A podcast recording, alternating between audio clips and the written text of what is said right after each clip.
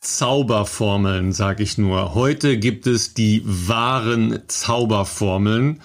Belastungshärte und Stärke und vor allen Dingen die Zauberformeln der Zukunft, was die Ernährung angeht. Denn heute haben wir einen besonderen Stargast in Bestzeit, dem Podcast von Philipp Flieger und Ralf Scholz.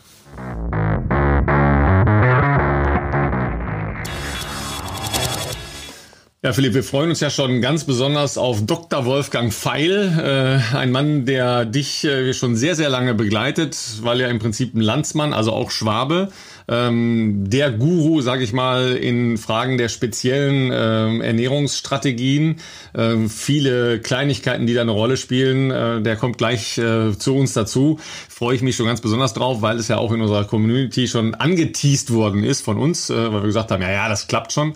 Ähm, aber jetzt ist es soweit äh, und ähm, dann stellt sich nur die Frage, äh, bist du bereit? Äh, wie geht es dir? Was macht dein Training? Ja, mir geht's soweit ganz gut, Ralf. Äh, du bist auch wieder in ähm, bekannten Gefilden, zumindest für mich, was den Hintergrund bei dir äh, äh, zu Hause anbelangt.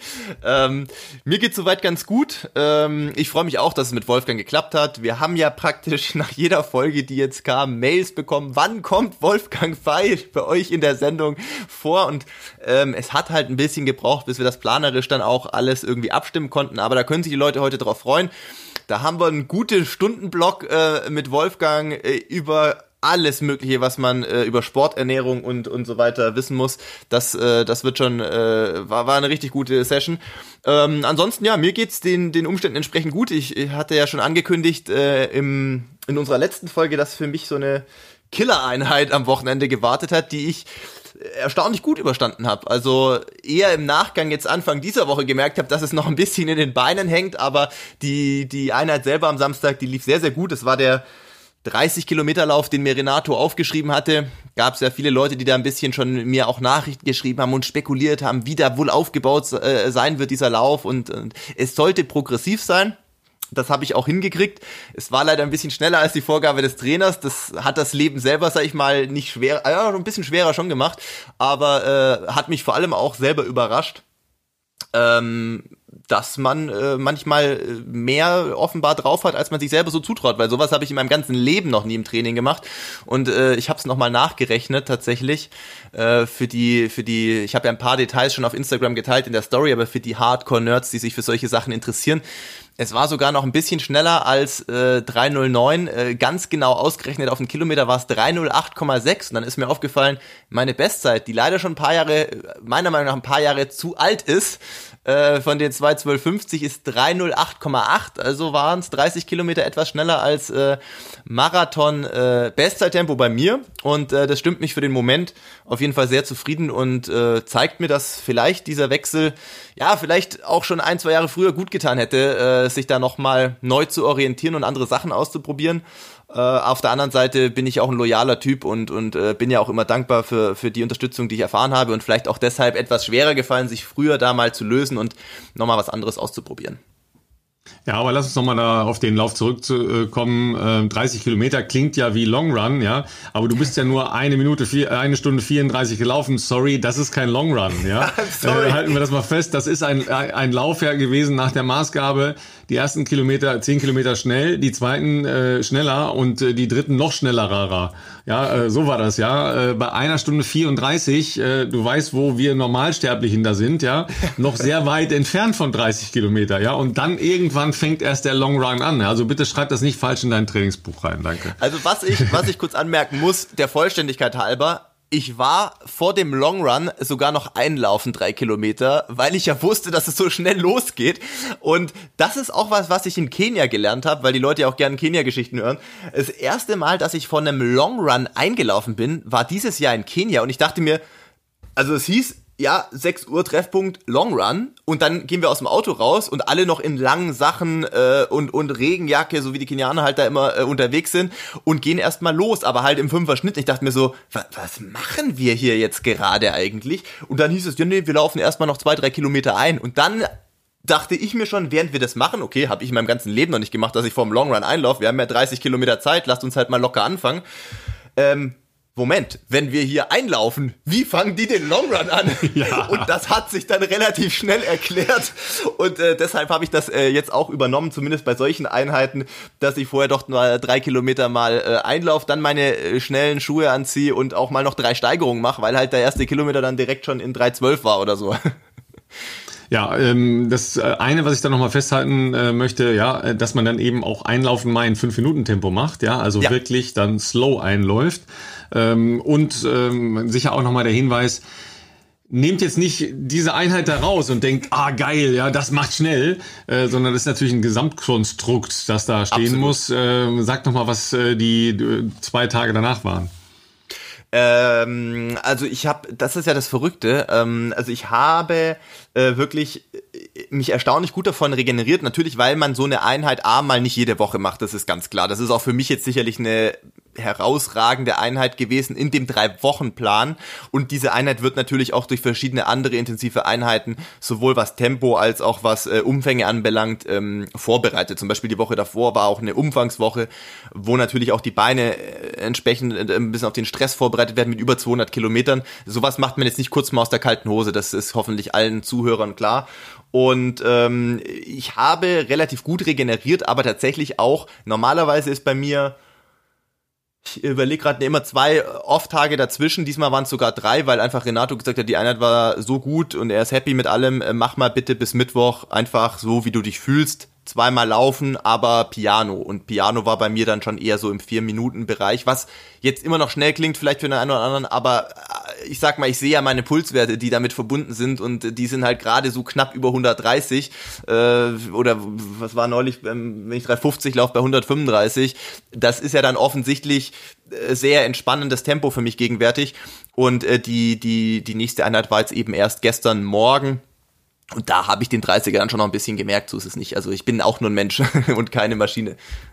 Ja, aber ne, dass man dann mal festhält, äh, zwei Tage Trimming 130, ja, das ist ja mal so ein äh, des äh, deutschen Sportbundes war das damals noch, ja, äh, so eine Aktion gewesen. Ja, Trimming 130 zwischen den Knallereinheiten, ähm, das macht dann halt äh, die Gesamtkomposition aus, ist ja auch äh, wirklich dann eine spannende Angelegenheit, ja.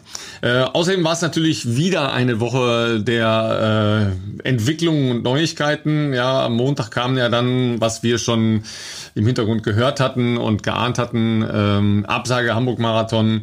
Äh, in Deutschland ist jetzt, glaube ich, gar nichts mehr. München versucht noch die 30 Kilometer irgendwie zu realisieren. Ähm, Frankfurt ist Frankfurt äh, so gut wie weg. So ja, ist noch nicht offiziell noch nicht abgesagt, aber da mhm. sind die äh, Signale nicht gut. Ähm, das Einzige, was im Moment, sagen wir mal, von den äh, großen Dingern noch steht, ist London, ja, die äh, tatsächlich an äh, einer Variante arbeiten, aber ohne Massenspektakel, wenn ich das richtig gehört richtig, habe. Ja. ja, also da war auch mein Stand so, dass äh, die ihr Rennen zumindest nicht gänzlich aufgegeben haben bisher, aber wahrscheinlich eben ohne Zuschauer und äh, höchstwahrscheinlich auch nur als reines Elite-Rennen ähm, auf einer dann dementsprechend vermutlich sehr, sehr kleinen Runde, damit man das auch irgendwie abschirmen kann. Ähm, daran wird wohl aktuell noch gearbeitet. Darf man gespannt sein, ob das äh, so machbar sein wird. Aber ja, die, die generelle Situation sieht jetzt äh, zumindest im Straßenlaufbereich sehr übersichtlich aus, sage ich mal. Äh, Optionen gibt's nicht so viele aktuell. Und ähm, bin mal gespannt, ähm, wie das dann im weiteren Herbst, der dann vielleicht noch vielleicht ja noch Änderungen geben kann oder nicht. Ich glaube, das aktuelle, der aktuelle Erlass gilt ja mal bis zum 31. Oktober, soweit ich äh, da auf dem Laufenden mhm. bin. Vielleicht ja. versucht ja irgendwie jemand ein, sagen wir mal, außerplanmäßiges Event in den November zu legen, wobei dann muss man als Veranstalter natürlich auch immer mit schlechtem Wetter rechnen. Ja, ähm, bist du schon weiter mit Sachen, die du äh, uns mitteilen möchtest mit deinen Wettkampfplanungen? Ich blicke mal hier in meinen äh, Trainingsplan, den ich mir auch ausgedruckt habe, der hier auf meinem Schreibtisch neben mir liegt. Und ich sag mal so, es könnte sein, dass am Ende dieses drei Wochen Plans ich mal wieder ein Rennen laufe. Nicht in Deutschland das lassen wir mal so erstmal stehen, sage ich mal. Ich muss vor allem erstmal die nächste Woche überlegen, äh, überleben, denn da gibt es mal wieder einen Special Block, von dem wir ja schon gehört haben bei der, oh, ja. bei der Folge mit Jan Fitschen, äh, wo ich das das erste Mal erfahren durfte. Der sieht äh, gut, der ist natürlich jetzt nicht in der Höhe, sondern er wird in Regensburg stattfinden, aber ich muss sagen, als ich den Plan überflogen habe, bin ich an dem Tag doch äh, hängen geblieben, sage ich jetzt mal, und habe das dreimal gelesen, bis ich dann gedacht habe, Ach du Scheiße, ich habe keine Ahnung, wie das gehen soll. Ähm, der Tagesumfang, äh, wenn man alles so beendet, wie es draufsteht, wäre dann auch, glaube ich, 43 Kilometer, wovon wir wahrscheinlich äh, 35 als äh, sehr intensiv bezeichnen können. Ähm, bin ich mal gespannt. Das, äh, ich versuche mich gerade noch mental äh, diese acht Tage darauf vorzubereiten, irgendwie diesen Tag anzugehen und äh, versuche irgendwie auch, zu, weil ich ja keine Trainingsgruppe mehr habe sozusagen hier und äh, mein Zeug ja alleine trainiere, äh, zumindest für die Vormittags- und für die Nachmittagseinheit irgendwie noch einen Kumpel oder vielleicht meine Freundin als Radsupport äh, zu haben, äh, dass man zumindest so eine Art von äh, Fixpunkt irgendwie äh, neben sich hat, weil das wird absolute, äh, absolute Abschlusseinheit auf jeden Fall. Ja, ähm, aber mm, ihr, ihr zu Hause erkennt daran schon, es gibt da nicht mehr so die große Option der Sparringspartner, weil das muss man auch erstmal laufen können. Ja. Das stimmt leider auch. Das wird sich, also da können wir auf äh, äh, sagen wir mal, deutscher Ebene gibt's dann, müsste man schon, also gibt's nicht mehr ganz so viele Leute, außer die Jungs, die man halt sonst so kennt, die im Bundeskader unterwegs sind oder sonst auch bei den, den großen Rennen vorne, vorne mitlaufen, sowohl auf der Bahn als auch äh, auf der Straße. Ähm, ja, das wird eine, wird eine interessante Geschichte die nächsten zwei Wochen. Also das ist irgendwie für mich halt wirklich äh, eine spannende Zeit. Ich überlege gerade, war das letztens ein Interview, ah, ich glaube letzte Woche oder so, äh, wo es auch drum ging, Trainerwechsel und so. Und dann hat auch äh, derjenige gemeint, naja, für dich ja vielleicht nicht so schlecht. Du hast jetzt mehr Zeit, dich erstmal mit dem neuen Training auseinanderzusetzen, vorausgesetzt, die Spiele finden nächstes Jahr statt. Das ist ja nicht ganz, also muss man auch mal ein Fragezeichen versehen, aber ähm, insofern stimmt das. Ich kann gerade den Sommer relativ ähm, druckfrei nutzen, einfach mich an verschiedene neue äh, Trainingsmittel und, und Trainingsformen äh, zu gewöhnen. Da klappt jetzt auch nicht alles. Nicht, dass die Leute jetzt hier denken, ich fühle mich immer super. Äh, gibt auch Tage, da denke ich mir, äh, ich keine Ahnung, wie das jetzt hier noch gehen soll, äh, aber man versucht sich halt durchzukämpfen. Und äh, passend dazu äh, eine Mail, äh, eine Hörermail, äh, die uns erreicht hat äh, von, äh, jetzt muss ich mal kurz nachschauen, aber zum Thema Krafttraining vom Oliver wo es drum ging, mache ich Krafttraining, mache ich kein Krafttraining und so weiter. Da bin ich auch auf Ralfs Meinung dazu noch gespannt, der natürlich als äh, Sportler auch noch einen ganz anderen Background hat, nämlich äh, der ja früher vom, vom Sprint kommt äh, auch. Und äh, ich muss sagen, also ich habe witzigerweise, das passt deswegen gerade ganz gut, weil ich heute mal wieder was anderes ausprobiert habe. Ähm, ich kann dem Oliver aber sagen, also zum Thema Maximalkraft mache ich gar nichts. Es hängt sicherlich ein bisschen auch bei mir natürlich von der Trainingsphase ab, da wir Hamburg, also bis vor kurzem ja noch irgendwie Hamburg als Fokus hatten im Marathontraining, waren die Umfänge natürlich auch dementsprechend. Und äh, bei, sagen wir mal, Wochenumfängen zwischen 180 und 200 Kilometern und den entsprechenden intensiven Einheiten, die hier ja auch ab und zu mal geschildert werden, kann ich nicht noch zwischendurch an den, an den, an den Zwischentagen irgendwelche Maximalkrafteinheiten machen, weil du musst ja dich dann auch wieder ein bisschen erholen ähm, der vermehrte Fokus, sage ich jetzt mal, auf Krafttraining liegt, wenn überhaupt, dann bei mir in der Vorbereitung vor einer Marathonvorbereitung. Ähm, kann man sich auch gerne mal im Internet mit beschäftigen. Äh, macht ein äh, sehr bekannter äh, internationaler Läufer auch in der Regel so, nämlich Eliud Kipchoge, der auch sagt, also in der Vorbereitung auf eine Marathonvorbereitung so sozusagen Grundkonditionierung äh, macht er das schon auch äh, verstärkt. Äh, in einer Marathonvorbereitung ähm, wird das eigentlich äh, eher minimiert. Gut, da muss man natürlich sagen, in Kenia ist natürlich auch das läuferische Gelände schon so, dass das auch durchaus fordernd ist für Rumpf und Rücken und alles. Ähm, und so ähnlich ist das bei mir auch. Also ich mache aktuell eigentlich nur nebenher ein paar Mal die Woche so ein bisschen ähm, Rumpf- und Stabi- und Rückentraining für mich. Da reden wir aber von überschaubarem Aufwand, äh, zwei, drei, vier Mal die Woche, 20, 30 Minuten. Das ist jetzt nichts, äh, also kein Hexenwerk. Ähm, aber ich habe heute mal was Neues ausprobiert, ähm, weil äh, hier in Ringsburg eben auch ein ja, ein, ein äh, wie soll ich sagen, eine, ein, ein Unternehmer ist, der, der Sportkurse anbietet, die quasi draußen sind, das heißt äh, Everfits ähm, die quasi funktionelle Trainingskurse anbieten, äh, die halt draußen sind. Und das ist halt schon was, was jetzt gerade im Sommer natürlich ein bisschen mehr Bock macht, als vielleicht jetzt für ein Krafttraining äh, in irgendeinem Gym oder äh, Kraftstudio oder was auch immer zu rennen, wenn draußen halt super Wetter ist. Ähm, und das war ganz cool heute. Ich muss sagen, ich habe gemerkt, dass eine Stunde äh, hier Tabata-Zirkel eine Abwechslung mit, ähm, ja, mit, mit allen möglichen sonstigen Formen und Treppenläufen und Sprüngen äh, mich heute auch, vor allem nach der Tempoeinheit gestern, nochmal ganz gut gefordert hat. Gut, ich muss sagen, ich war auch um 7 Uhr schon 16 Kilometer vorher laufen. Das äh, haben jetzt vielleicht nicht alle gemacht, die dann in dem Kurs danach dabei waren. Aber äh, das hat Bock gemacht. Und ähm, ja, das gibt's halt nicht nur in Regensburg, sondern aber jetzt äh, natürlich nicht in dem Zusammenhang damit mal auseinandergesetzt, sondern auch in acht anderen äh, oder insgesamt acht Städten in Deutschland und auch äh, als Everfits to Go, als, als Online-Kurse und sowas. Ähm, das war heute meine willkommene Abwicklung zu meinem sonstigen Trainingsalltag, was ich mal ausprobiert habe. Ja, also ähm, dann sage ich noch mal was aus zwei Perspektiven dazu. Erstens äh, aus der Perspektive desjenigen, der relativ gerne Krafttraining macht, äh, aber eben auch aus äh, Sicht des äh, gelernten Sportwissenschaftlers. Erstmal äh, aus der ersten Perspektive. Es gibt nichts Geileres, als an einem zu heißen Sommertag eine halbe Stunde in ein Gym zu gehen, das dann Was? ja vollkommen leer ist. Ah gut, okay, ja, da das ist ja dann natürlich. keine Sau, ja, und man da einfach ganz in Ruhe sein Zeug machen kann. Ja, habe ich letzten Samstag noch gemacht tatsächlich. Ja, äh, war ich seit längerer Zeit mal wieder äh, in einem äh, Studio und es war super. Waren glaube ich vier Leute außer mir da. Ja, Platz satt, jedes jedes keine Gerät frei gewesen wahrscheinlich. Alles alles frei. Du kannst machen, was du willst. Ja, ich mache halt auch relativ äh, gerne dann Freihandelgeschichten, wo ich halt mhm. nicht so gerne habe habe, wenn so Leute um einen rumrennen, mm. ja, weil du weißt nie, was die machen, die titschen dir dann die Hantel an oder irgend sowas. Mm. Alles gar nichts, ja. Aber tatsächlich habe ich äh, mich nach ähm, der Anfrage auch nochmal äh, ein bisschen in die neueste Forschung äh, reingelesen. Maximalkrafttraining ist halt wenig sinnvoll für Ausdauerläufer, gerade wenn es äh, in Richtung Marathon geht. Ähm, Grundkonditionierung hast du angesprochen. Da kann man das sicher machen, dass man äh, halt äh, den Gesamtmuskelapparat bereit macht für die hohe Belastung, die ja dann folgt. Ähm, und man darf ja nicht unterschätzen, auch hohe Geschwindigkeiten sind ja doch durchaus ähm, harte Belastungen, die auf die Muskeln dann zukommen.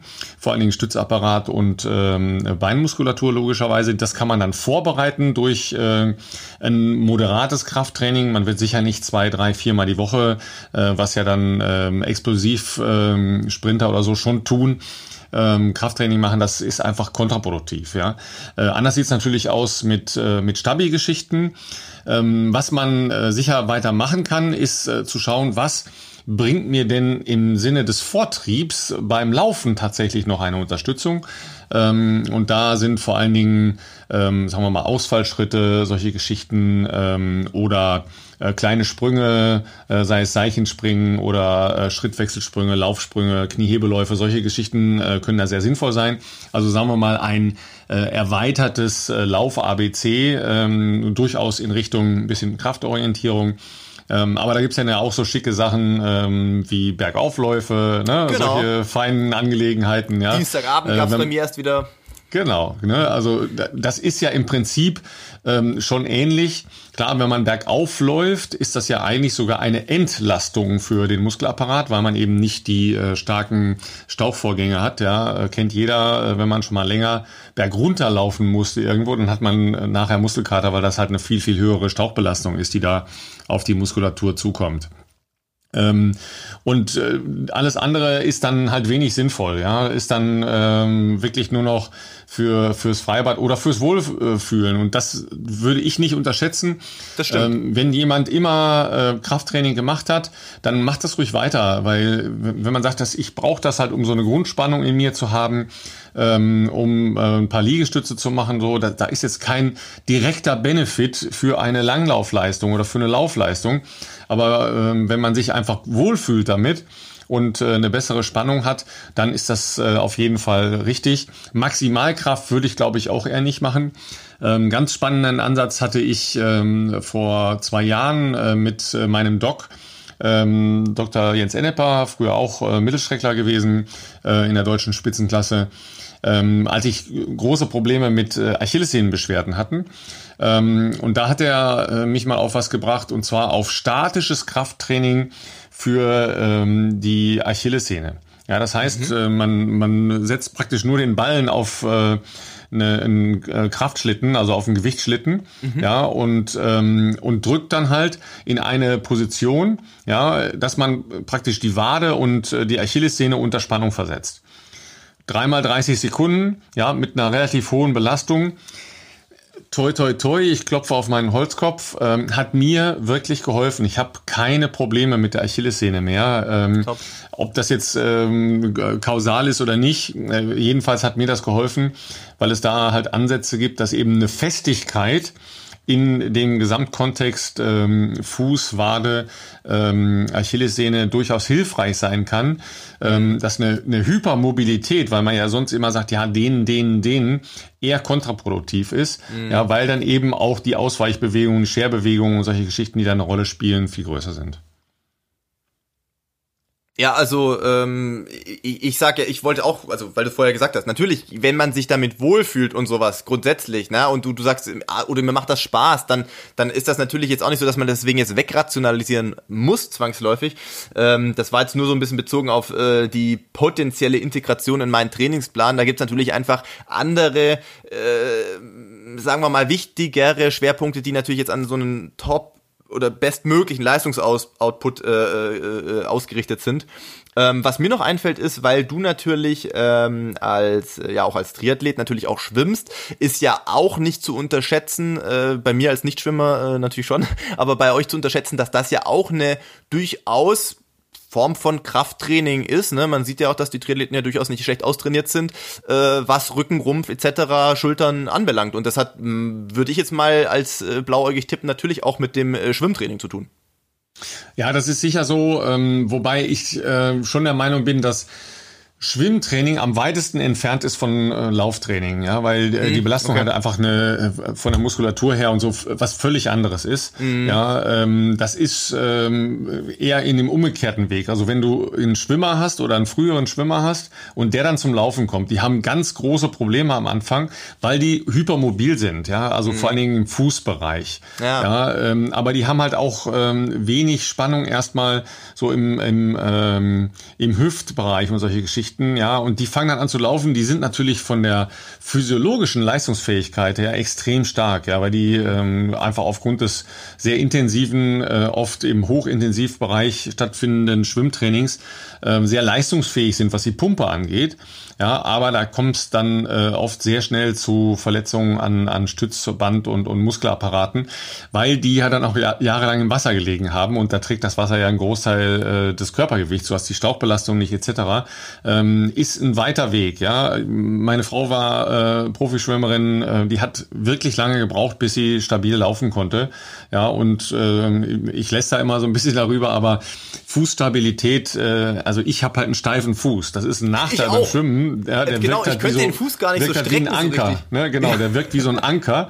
Ja, äh, und dann eben beim Laufen ist es der umgekehrte Weg. Mhm. Ähm, die Festigkeit in den Füßen ist dann halt einfach äh, eine Problematik, die man äh, dann schon mal haben kann. Ähm, klar ist Schwimmen jetzt als rumpfbildende Maßnahme sicher ganz okay. Ähm, aber so als Alternativtraining neben dem Laufen, ich würde das sehr sparsam einsetzen, ja, weil das, wenn du jetzt nicht wirklich Triathlon machen willst, ähm, mhm. wa warum sollst du schwimmen gehen, ja? Mhm. Ähm, weiß ich nicht so richtig. Äh, klar kann man sagen, okay, bevor es wieder losgeht, geht man irgendwie vielleicht mal ein bisschen schwimmen im Winter oder sowas, wenn das Wetter schlecht ist, kann man alles machen. Da hat man dann wieder so andere Geschichten mit Infektionsanfälligkeit, komme ich mit nassen Haaren raus, bla bla, weißt du, solche Geschichten.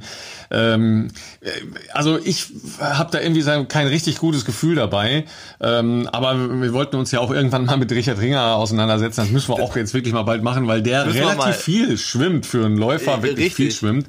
Ja, oder wir wissen noch nicht davon, dass er jetzt äh, Triathlon werden will. Das, er hat mir äh, auf Instagram geschrieben, er hat mir auf Instagram geschrieben, dass das aktuell nicht in Planung wäre. Ah, okay, okay. Ja, aber ich, vielleicht will er dich nur in Sicherheit wiegen. Ja. Er, er, er hält am Laufen ne? noch fest, hat er gemeint. Ja, ja. Äh, ja, was hat man noch? Hörermails. Hat man noch was? Ich überlege ja, gerade. Ähm, wir hatten äh, eine sehr nette Mail noch vom äh, Hans-Peter, der sich äh, bei uns bedankt hat und uns darauf äh, hingewiesen hat, wie man Hoka richtig ausspricht. Ähm, das war mir tatsächlich auch nicht äh, ganz bewusst so. Ähm, Hoka ohne, ohne. Äh, ohne, ohne, ja, genau. Mir, äh, mir, mir war es schon bewusst. Es wird halt hier äh, Hoka One One äh, ausgesprochen, weil äh, die hawaiianische, das ist ein hawaiianisches Sprichwort, äh, Hoka ohne, ohne. Ähm, ist es hawaiianisch oder Maori? Das, Nee, das ist, glaube ich, hawaiianisch. Ah, okay, ja, okay. Ich schaue es aber, ich schaue es aber nochmal nach. Ja. Ähm, Ironman WM Hawaii übrigens ja für Februar auch abgesagt äh, jetzt Ach, in dieser ja. Woche. Ja, also ne, eins fliegt nach dem nächsten weg. Ähm, aber vielen Dank für die Hinweise. Äh, wir sind nicht weder allwissend noch äh, nehmen wir das für uns in Anspruch, sondern um Gottes äh, Willen, nein, wir, wir freuen uns ja, wenn wir wenn wir auch noch was dazu lernen oder ich zumindest noch was dazu lernen kann hier. Ähm, ja, eine Mail haben wir noch. Eine. Möchtest du da noch kurz was zu sagen, Ralf? Ähm, eine Mail von Marco haben wir noch bekommen ähm, zum Thema äh, Marathon-Berichterstattung. Ja. Ähm, Marathon-Berichterstattung ist immer wieder schön, äh, weil man es nie allen recht machen kann. Das ist das Schöne. Ja. Äh, wenn, sagen wir mal, grob 10.000 Teilnehmer sind, möchte natürlich jeder äh, seinen bekannten Freund, äh, Familienmitglied oder was auch immer äh, sehen, ja, oder äh, mindestens die Zwischenzeiten dazu hören. Da bin ich jetzt ja schon froh, dass bei vielen Läufen ähm, in den Startnummern GPS-Tracker drin sind, ja, ja. dass dann äh, über eine App oder sowas äh, Leute verfolgt werden können, weil uns das entlastet, ja ähm, weil wir nach jedem Rennen natürlich böse Mails bekommen. Ähm, und dann heißt es, warum habt ihr den nicht und warum habt ihr die nicht und äh, wo waren eigentlich diejenigen und diejenigen und diejenigen? Und ja? warum wird also, so viel von der Spitze gezeigt? Oder warum eben. wird nichts von der Spitze gezeigt? Ich will ja sehen, wie die jetzt gerade hier äh, bei 25 durchgehen oder so. Genau, genau. Ne? Also erstmal äh, vom Grundprinzip her, wir müssen eine Entscheidung treffen, ja, ähm, und das ist das äh, Wesentliche. Ähm, wir müssen eine Entscheidung treffen, wo eine Erzähllinie stattfindet. Das heißt, wir nehmen uns immer mehrere Erzähllinien für eine Übertragung vor. Ähm, und das ist dann halt sehr unterschiedlich äh, mit einem entsprechenden Fokus, wo wir glauben, dass wir möglichst viele Menschen mit erreichen. Ähm, da kann natürlich jeder Einzelne sagen, interessiert mich nicht. Ähm, aber das ist natürlich äh, bei 11.000 unterschiedlichen Interessen nicht zu befriedigen. Ja? Ähm, deshalb haben wir zum Beispiel in Frankfurt in den letzten Jahren ähm, die Einzelkameras als Einzelfeeds online gestellt, dass man ähm, mehr Optionen hat ähm, Leute zu sehen und Leute zu entdecken äh, und zu verfolgen, wann wer ins Ziel kommt und mit äh, den äh, entsprechenden Apps und GPS-Trackern zusammen, gibt das schon eine ganz gute Option. Jetzt nehmen wir mal so eine Übertragung wie Berlin. Ja, da ähm, schauen wir ja in der Regel, was ist äh, der Leistungsstand ganz vorne, was ist der Leistungsstand bei den Frauen ganz vorne, wo sind äh, aussichtsreiche äh, andere Figuren äh, und äh, wo sind die besten deutschen Läuferinnen und Läufer. Ähm, uns wäre es auch lieber, ähm, wenn bei vielen Läufen, äh, jetzt vielleicht nicht in Berlin, weil das ist ja die, die höchste Kategorie des Weltmarathons, ja. ja. Äh, wenn, äh, wenn Läufe vielleicht eher so gestaltet werden, dass mehr deutsche Läufer ähm, dann eben auch in der Spitzengruppe laufen können. Ja, diese Initiative habe ich schon äh, mehrfach diskutiert mit äh, den Veranstaltern von äh, großen Läufen oder großen Marathonveranstaltungen. Ja, mal so als Idee.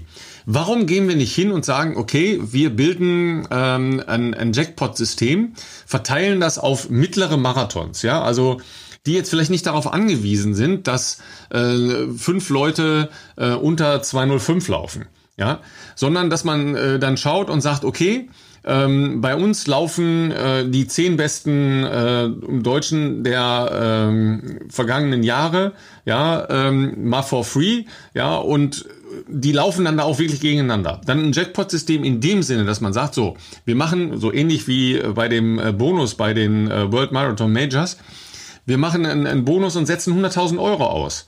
Ja, das teilen sich fünf Veranstalter, das ist dann finanzierbar.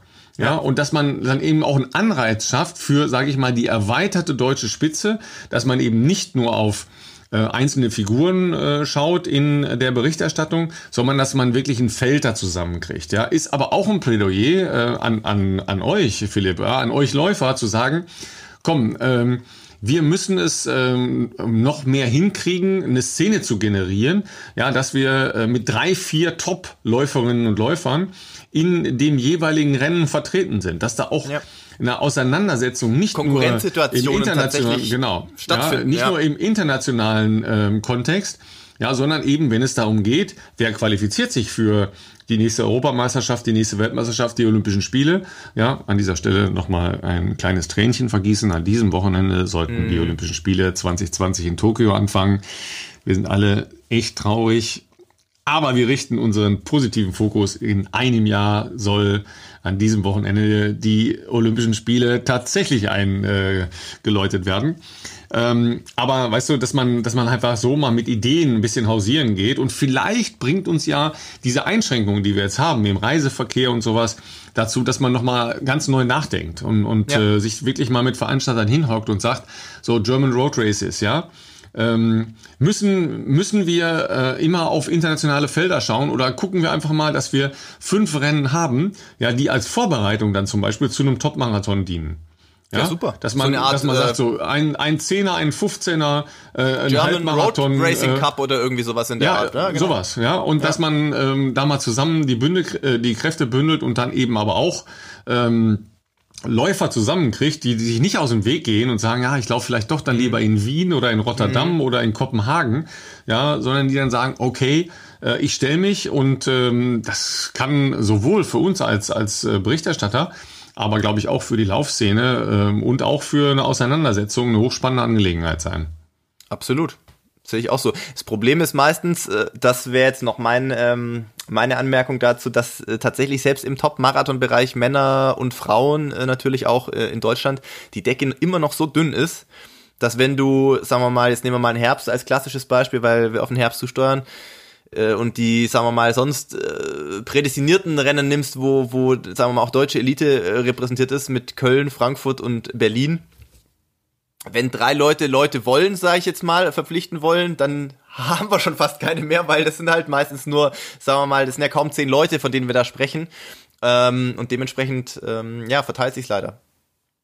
Ja, aber ich, ich hätte jetzt, ich hätte schon ein paar Ideen jetzt, ja. Äh, also jetzt mal in, in, in deinem Männerbereich ja, äh, Amanal Petros, äh, Pfeiffer, äh, Flieger, so, dann sind wir schon mal bei drei, ja. Und genau, da sind wir aber, aber schon im letztes Bereich Jahr, ganz weißt du, wo vorne, die letztes ne? Jahr gelaufen sind? Genau, wie du ja. schon sagtest, letzter Herbst, ich war in Berlin gestanden an der Startlinie, ähm, Hendrik war in Köln, Amanal war später dann erst in äh, Valencia. Valencia. Wen, mhm. wen hat man noch in Frankfurt? In Frankfurt hat man bestimmt auch noch irgendjemanden, der mir jetzt noch einfallen würde oder so. Also das ist ja das Problem, genau, man müsste mal versuchen, dass man alle an eine Linie äh, tatsächlich Exakt. bekommt und das nicht aber auch cool, die Leute, ne? das sind natürlich aber auch die Veranstalter so, die solche Entscheidungen, wo man startet, die finden ja oft ein halbes Jahr vorher schon fast statt, weil natürlich die Veranstalter versuchen, damit sie natürlich für euch auch interessante Stories haben, neben der reinen Spitzengruppe, sage ich jetzt mal, äh, zu gucken, wen kann man schon mal verpflichten sozusagen, ähm, dass wir schon mal auf der sicheren Seite sind. Wir haben jemanden äh, auch aus als als vielleicht einigermaßen bekanntes deutsches Gesicht so.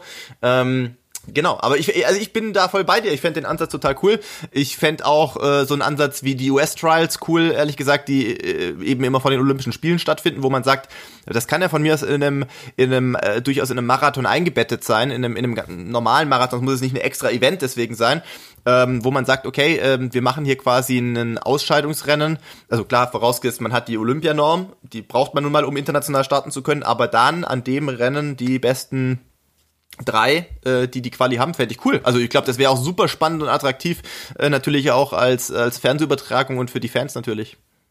Ja, äh, mein Ansatz ist ja eben auch noch zu sagen, nicht wer ist jetzt vielleicht noch eine interessante Figur aus deutscher Sicht, sondern mhm. das Rennen so zu gestalten, dass ihr als Top-Läuferinnen und Läufer aus dem, äh, aus dem DLV-Bereich da die Spitze seid. Mhm. Ah, okay, ja. ja, ja. Also verstehst du, dass, dass ja, ja. nicht das Ziel ist, 205 anzustreben, das, ja, sondern äh, zu sagen, wir sind in einem Range, sagen wir mal grob, äh, bei den Männern zwischen 208 äh, und 212. Ja, mhm. so das anzugehen äh, und bei den Frauen entsprechend, äh, keine Ahnung, 223 bis äh, 227, dass wir uns in dem Bereich mit der Spitzengruppe befinden. Ja, mhm. das wäre für mich der Ansatz. Ja. Weil der Unterschied, ob, ob jetzt äh, 207 oder 205 gelaufen wird oder 28 oder 29 oder 210, sorry, das, äh, du erkennst das. Ja, ähm, am Fernsehen erkenne ich das nicht. Das ist alles, ja. das, das ist alles gleich. Ja, ja. ja. Nee, bin, Aber also bin ich äh, in der Sache es tut voll, weh, voll wenn man schneller werden will. Tut weh, stimmt. wenn man schneller werden will. Ja. Aber dann kommen wir jetzt äh, zu unserem Stargast, ja, weil wir haben es geschafft. Wir haben die Leute lang genug zappeln lassen. Ähm, jetzt kommt jetzt, äh, wenn ich jetzt mal auf unsere Zeit der Aufnahme schon schaue, es wird eine Mammutfolge, so viel können wir schon mal versprechen, aber es kam ja auch immer wieder die Nachricht, äh, unser Long Run ist länger als eure Folgen. In dem Fall haben wir uns jetzt Mühe gegeben, zusammen mit Wolfgang euch noch ein bisschen mehr fürs Wochenende mitzugeben. In diesem Sinne viel Spaß beim Special mit Dr. Wolfgang Feil. So, dann wollen wir, glaube ich, jetzt mal den Mann dazu holen, der ähm, eine Fangruppe hat, die er selbst, glaube ich, gar nicht kennt. Ja, nämlich seit einem seiner legendären Auftritte in unserem Triathlon-Camp ähm, gibt es eine WhatsApp-Fangruppe, die heißt die Feilies. Ja, und da werden nur ganz spezielle Informationen ausgetauscht. Ja, herzlich willkommen in unserer äh, illustren Runde, Dr. Wolfgang Feil. Ähm, ja, Wolfgang, es äh, ist eine Ehre für uns natürlich, weil es nicht nur unser innerster Wunsch ist, sondern auch der Wunsch unserer Gemeinde, endlich mal fundiert und nicht nur von uns Hobbyköchen etwas über Ernährung zu erfahren. ja, super. Ja, die Feilis habe ich jetzt echt noch nicht gehört, ja, Das habe ich mir gedacht, ja, weil äh, wir treten auch nicht noch nicht öffentlich auf oder mit Bannern, ja, aber das kann ja alles noch kommen. Ja, wer weiß, ja. Wel, was unser Gespräch heute dazu hervorbringt. Ja, aber Hintergrund war ja einer äh, deiner äh, wirklich sehr äh, informativen und legendären äh, Vorträge. Äh, Einspruch äh, wird mir immer in Erinnerung bleiben. bleiben. Chili-Fresser sind auch besser drauf. Du kannst das in Schwäbisch viel besser als ich logischerweise. Ja, aber ja. eine deiner deiner Bausteine war ja damals. Ähm, Mensch, Leute, guckt doch mal wieder nach äh, Gewürzen und äh, nach, nach Scharfem im Essen. Das ist ein so ein Ding, was mir auch aus deinem ähm, Buch, die Fastformel, im Kopf geblieben ist, sich mal wieder zu besinnen, dass es so viel schöne Gewürze gibt und nicht nur Salz und Pfeffer. Ja. Mhm. Ja, bei, dem, bei Chili ist es halt so, äh, das erhöht tatsächlich die Endorf Endorphinproduktion. Und äh, deshalb wird man nicht nur besser durchblutet, sondern äh, dem Gehirn äh, geht auch besser und äh, man fühlt sich besser. Und äh, Chili senken natürlich auch Entzündungen nach äh, schweren Belastungen im Training oder auch im Wettkampf. Und deshalb gehört eigentlich Chili äh, in jede Sporttasche rein. Und so meine Empfehlung ist eben so zwei Chilis regelmäßig nach jeder Mahlzeit zu schlucken und äh, auch ins Trainingslager immer Chilis dabei zu haben. Wolfgang hat es gesagt, Trainingslager ist ein gutes Stichwort. Ja. Ich äh, kenne doch auch einige Athleten, möchte ich sagen, und die will ich nicht nur in der Sportart Laufen äh, äh sozusagen zu Hause wissen, die, äh, wenn sie ins Trainingslager fahren, so ein Päckchen getrocknete Chilis, die es in jedem Gewürzregal gibt, immer äh, prophylaktisch mal mitnehmen, weil ähm, ich denke, dass äh, vielleicht war ja auch der ein oder andere unserer Zuhörer bei einem Vortrag von, von Wolfgang schon mal dabei. Vielen wird dieses Bild in Erinnerung bleiben, denke ich mal, wo Wolfgang auf der Bühne steht und schön mal so, äh, was weiß ich, drei, vier, fünf, sechs, sieben, acht, neun, zehn Chilis in die Hand und, äh, und die dann quasi mit einem Schluck Wasser äh, runterschluckt. Und da äh, sorgt er natürlich immer für ein paar verwunderte Blicke, ähm, kann man aber tatsächlich bedenkenlos machen und äh, machen auch viele Sportler äh, mich eingeschlossen. Äh, ich nehme aber auch tatsächlich die getrocknete Variante äh, und einfach nur runterschlucken statt zu kauen. Ähm, und das ist, glaube ich, das, was den meisten Leuten in Erinnerung geblieben ist. Vielleicht unabhängig davon, weil auch einige das ähm, per Mail oder über die sozialen Medien ähm, natürlich bisschen angefragt hatten, äh, wie so die Verbindung von uns ist quasi. Und dann habe ich ähm, gesagt, das sparen wir uns am besten für die Sendung auf, weil dann hören das alle letzten Endes.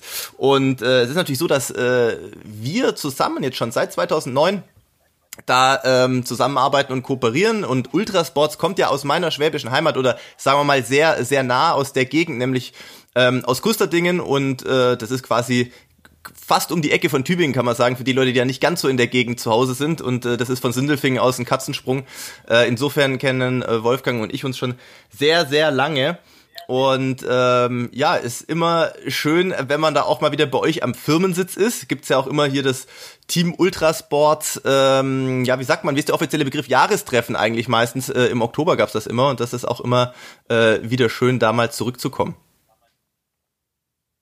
Vielleicht mache ich noch eine Ergänzung zu den Chilis, weil wichtig ist, dass die Chilis, äh, wenn man die schluckt, wenn es also getrocknete sind, dass man die kurz aufbricht. Mhm. Weil mhm. ähm, manche haben mir gesagt, ich habe jetzt drei Chilis geschluckt und dann sind die hinten ganz wieder rausgekommen und dann haben die furchterlich gebrannt, also ein zweites Mal gebrannt und äh, um das zu vermeiden, empfehle ich, die Chilis also aufzubrechen und dann zu schlucken.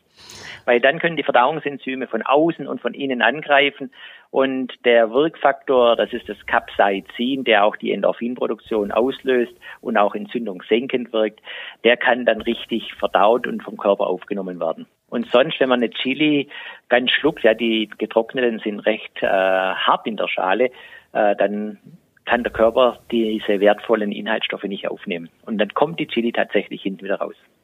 Ja, sehr wichtiger Hinweis nochmal äh, nach dem Motto, ja, so bitte zu Hause anwenden, ja, und nicht die ja. falsche Anwendung, logischerweise, ja.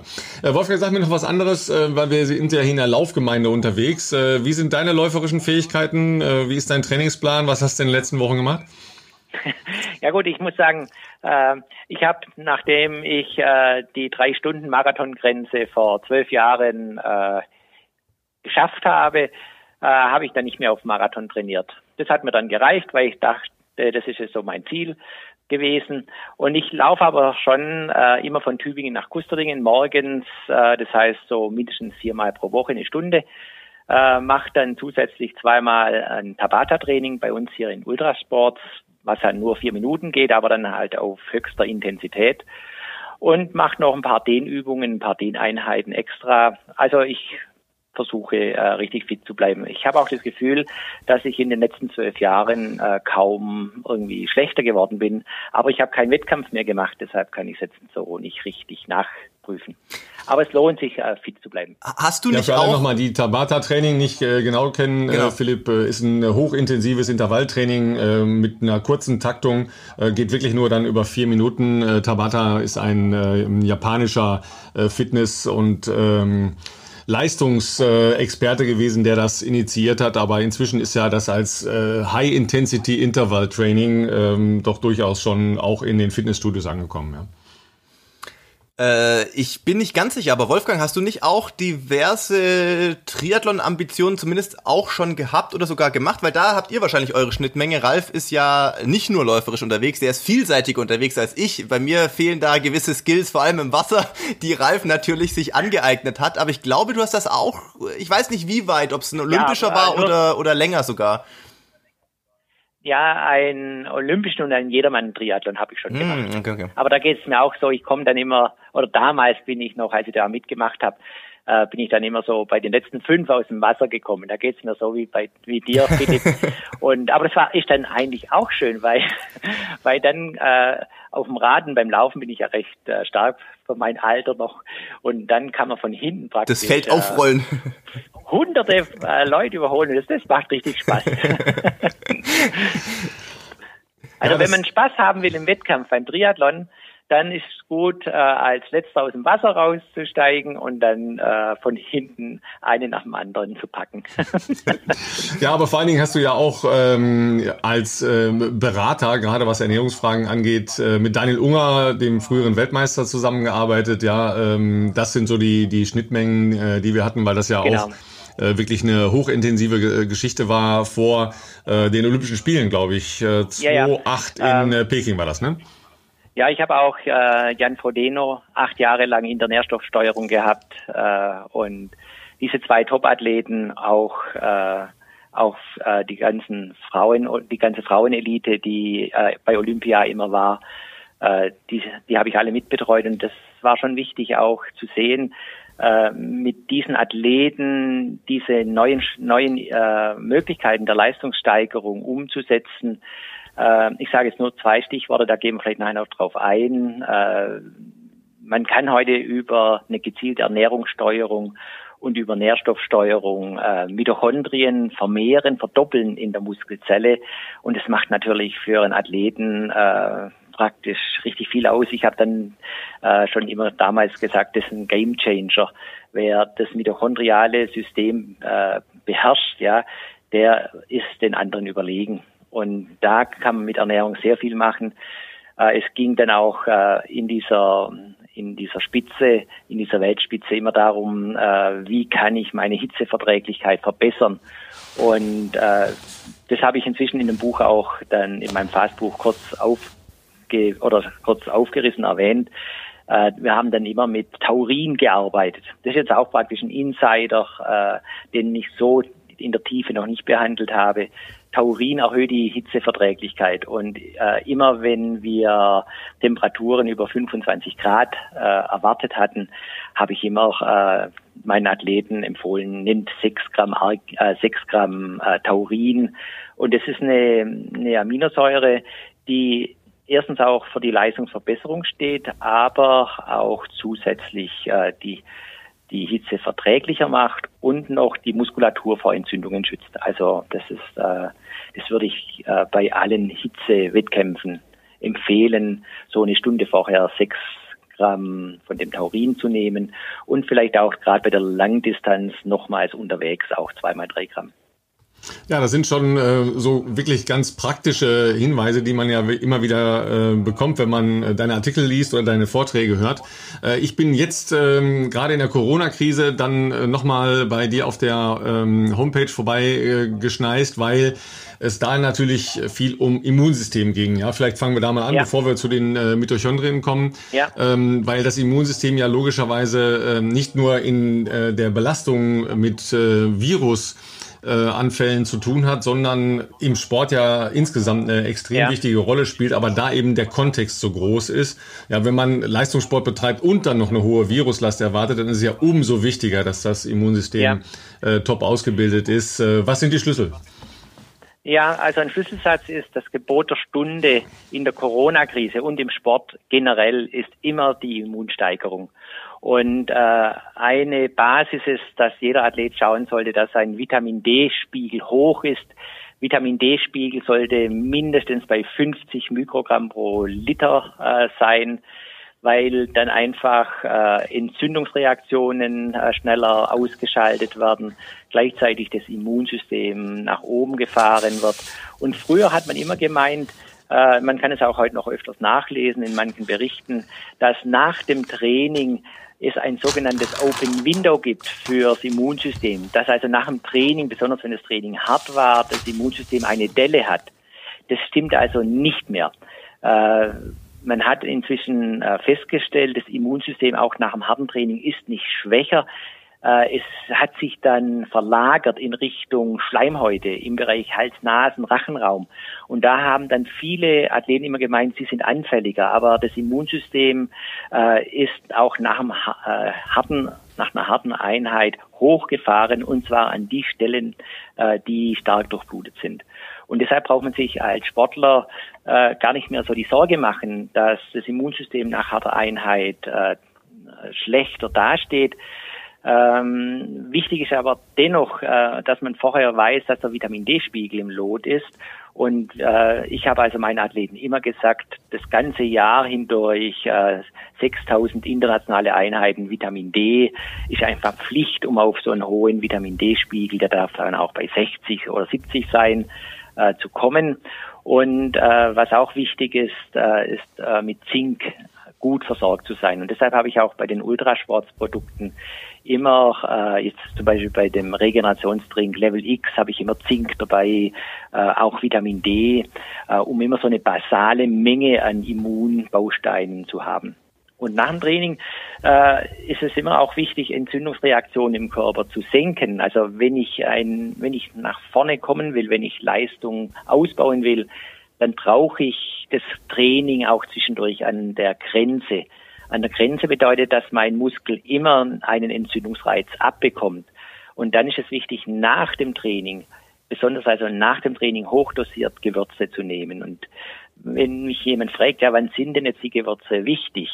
Äh, natürlich sage ich dann immer so eine Basismenge immer äh, über den Tag, aber die wichtigste Gewürzaufnahme ist immer nach dem Training nach dem Training so ein Quark mit äh, Ingwer, Kurkuma, Zimt, bisschen Pfeffer und Chili, äh, bisschen Leinöl noch rein. Das wäre praktisch so eine Basisempfehlung, äh, die immer gut ist. Und dann haben wir bei der, beim Immunsystem dann praktisch immer über die Gewürze schon gesteuert. Äh, schnell so ein Molkeneiweißtrink, äh, wie das Level X mit Zink äh, und Selen aufgenommen und dann bleibt der Sportler immer im Lot zum Vitamin ich hoffe, D. Philipp, du hast mitgeschrieben, ja? Ja, ich, ich, für mich ist das natürlich nicht ganz neu. Äh, ich bin ja da schon äh, lange äh, bei Wolfgang dabei. Ähm, der Gewürzquark ist natürlich einer der Basics, der ja auch ähm, in den Büchern mit vorkommt. Was zu Vitamin D vielleicht noch interessant ist, kann ich zu 100% bestätigen, weil ich inzwischen auch seit, ich würde mal sagen, drei, vier Jahren auch ähm, ganzjährig sozusagen Vitamin D substituiere. Das hat eigentlich zwei Gründe und äh, zwei Effekte, die mir bislang als, als Athlet sehr positiv aufgefallen sind. Effekt Nummer eins, ich bin sehr selten krank. Also wirklich, das ist eine Ausnahme, wenn ich ein oder zweimal im Jahr wirklich mal irgendwie einen leichten Schnupfen habe, dann, dann, dann fällt es mir schon auf. Das heißt, glaube ich, schon viel. Und das ist natürlich, was Wolfgang ja schon angesprochen hat, sicherlich aufs Vitamin D auch zurückzuführen. Und der zweite positive Effekt für mich ist tatsächlich, ich hatte in der Vergangenheit, gut, das liegt jetzt vielleicht schon ein bisschen länger zurück, so vielleicht fünf, sechs, sieben Jahre, doch hin und wieder auch mal ähm, Problemchen mit, äh, sagen wir mal, Stressfrakturen, also Haarrissen in, in Knochen als Überlastungsreaktion auf hartes Training. Ähm, seit ich regelmäßig Vitamin D einnehme, überhaupt nicht mehr. Habe ich nie mehr irgendein Problem gehabt und das liegt auch daran, dass Vitamin D wichtig ist für die Kalziummineralisierung im Knochen. Und ähm, es war schön, wenn man sonst natürlich schaut, dass man sich kalziumreich ernährt, aber wenn natürlich der Vitamin D-Spiegel nicht ausreichend hoch ist, dann äh, wird das nicht in den Knochen, soweit ich informiert bin, Wolfgang darf mich gerne korrigieren, äh, nicht entsprechend verbaut. Und ähm, das ist bei mir, seit ich Vitamin D regelmäßig nehme, ich glaube, ich bin nicht ganz bei den 6000 Einheiten, ich glaube, ich nehme regelmäßig die 4000er, muss ich mal gucken nochmal äh, später, ja. aber hab da eben 4000 habe ich früher empfohlen. Genau, diese diese ja, da bin ich lerne ich heute auch noch was. genau, du warst das letzte Mal im September bei genau, mir. Genau, genau. Und deshalb da da hatten wir noch mit den 4000ern gearbeitet. Richtig. Ist äh, beim Vitamin D ist vielleicht ein Thema auch spannend. Ähm, wir kombinieren äh, inzwischen im Spitzensport äh, Vitamin D mit dem Spurenelement Bohr. Hm weil wir gesehen haben, es gibt sogenannte Non-Responder beim Vitamin D. Da kann man äh, denen 10.000 äh, internationale Einheiten Vitamin D jeden Tag reingeben, aber der Vitamin D-Spiegel kommt kaum auf die 40. Und ähm, das sind diese Non-Responder. Und da äh, haben wir gesehen, äh, wenn wir dann mit äh, dem Spurenelement Bohr, was ja auch den Knochenstoffwechsel stabilisiert, auch entzündungssenkend wirkt, wenn wir da äh, mit Bohrarbeiten Größenordnung 10 Milligramm, dann äh, bekommen wir schneller den, den erwünschten Vitamin D-Spiegelanstieg und aus Studien wissen wir, äh, mit einer guten äh, Bohrversorgung pinkelt der Sportler weniger Magnesium raus. Und das ist wichtig, weil Magnesium äh, bleibt dann im Körper äh, besser drin wenn wir überlegen, wofür braucht man Magnesium für die Regeneration, äh, gleichzeitig aber auch äh, für den Knochenstoffwechsel. Und äh, deshalb ist es so wichtig, äh, mit Bohr, an das Bohr zu denken. Ich habe das in den früheren Büchern immer auch geschrieben, bohrreich sind Nüsse, aber wir kommen auf die 10 Milligramm über Nüsse kaum hin. Und das war auch ein Grund, warum ich bei Ultrasports äh, einige Produkte jetzt mit Bohr angereichert habe. Die Algengreens oder die Greens heißen die ja, äh, oder auch das Colatin äh, in, in diese beiden Produkte enthalten jetzt das Spurenelement Bohr. Vitamin D wird ja durchaus äh, vom Körper selbst halt auch gebildet, nämlich bei Sonneneinstrahlung auf die mhm. nackte Haut. Ähm, dann gibt's immer die Einschränkungen äh, ohne äh, Sonnenschutzcreme. Da wird's natürlich schon so ein bisschen kritisch, weil dann kippt es ja, ja, weil ich mich jetzt auch im Sommer in Deutschland im Prinzip ja ausreichend durch Sonnenstrahlen mit Vitamin D versorgen könnte, aber dann sitze ich halt da ohne Sonnenschutz. Das macht dann auf der anderen Seite nicht wieder so richtig Sinn. Sind wir da als blasse Mitteleuropäer, also wenn ich euch so anschaue, ihr seid gar nicht so blass, äh, als blasse Mitteleuropäer, aber im Prinzip, äh, was den, äh, den Ort halt unseres äh, Lebensmittelpunktes angeht, benachteiligt gegenüber äh, Südeuropäern zum Beispiel? Also das ist spannend, weil man hätte jetzt eigentlich gedacht, die Südeuropäer haben höhere Vitamin D-Spiegel und es ist es gerade nicht. Die äh, Spanier und Italiener haben deutlich niedrige Vitamin D, niedere Vitamin D-Spiegel als die Deutschen. Und dann ist die Frage, warum ist das so? Und das hängt damit zusammen, dass die ja gar nicht mehr rausgehen. Äh, tagsüber in der Mittagssonne machen die ihr Siesta und gehen dann äh, abends so um 18 Uhr, 19 Uhr wieder raus. Und äh, der zweite Grund ist, dass äh, die Südeuropäer äh, schon einen dunkleren Haut äh, Teint haben und dann kann über die Haut weniger Vitamin D produziert werden. Also die höchste Vitamin D-Produktion haben die Engländer und Schweden, äh, die von Hause aus äh, blass, blasser sind. Und deshalb ist es schon wichtig, wenn man, äh, wir können hier innerhalb, auch das ist eine schöne äh, Formel oder so als, als Bild, wenn wir jetzt rausgehen in der Mittagssonne und es scheint dann richtig äh, im Sommer die Sonne, dann reichen äh, zehn Minuten aus, dann, dann produziert der Körper 20.000 internationale Einheiten.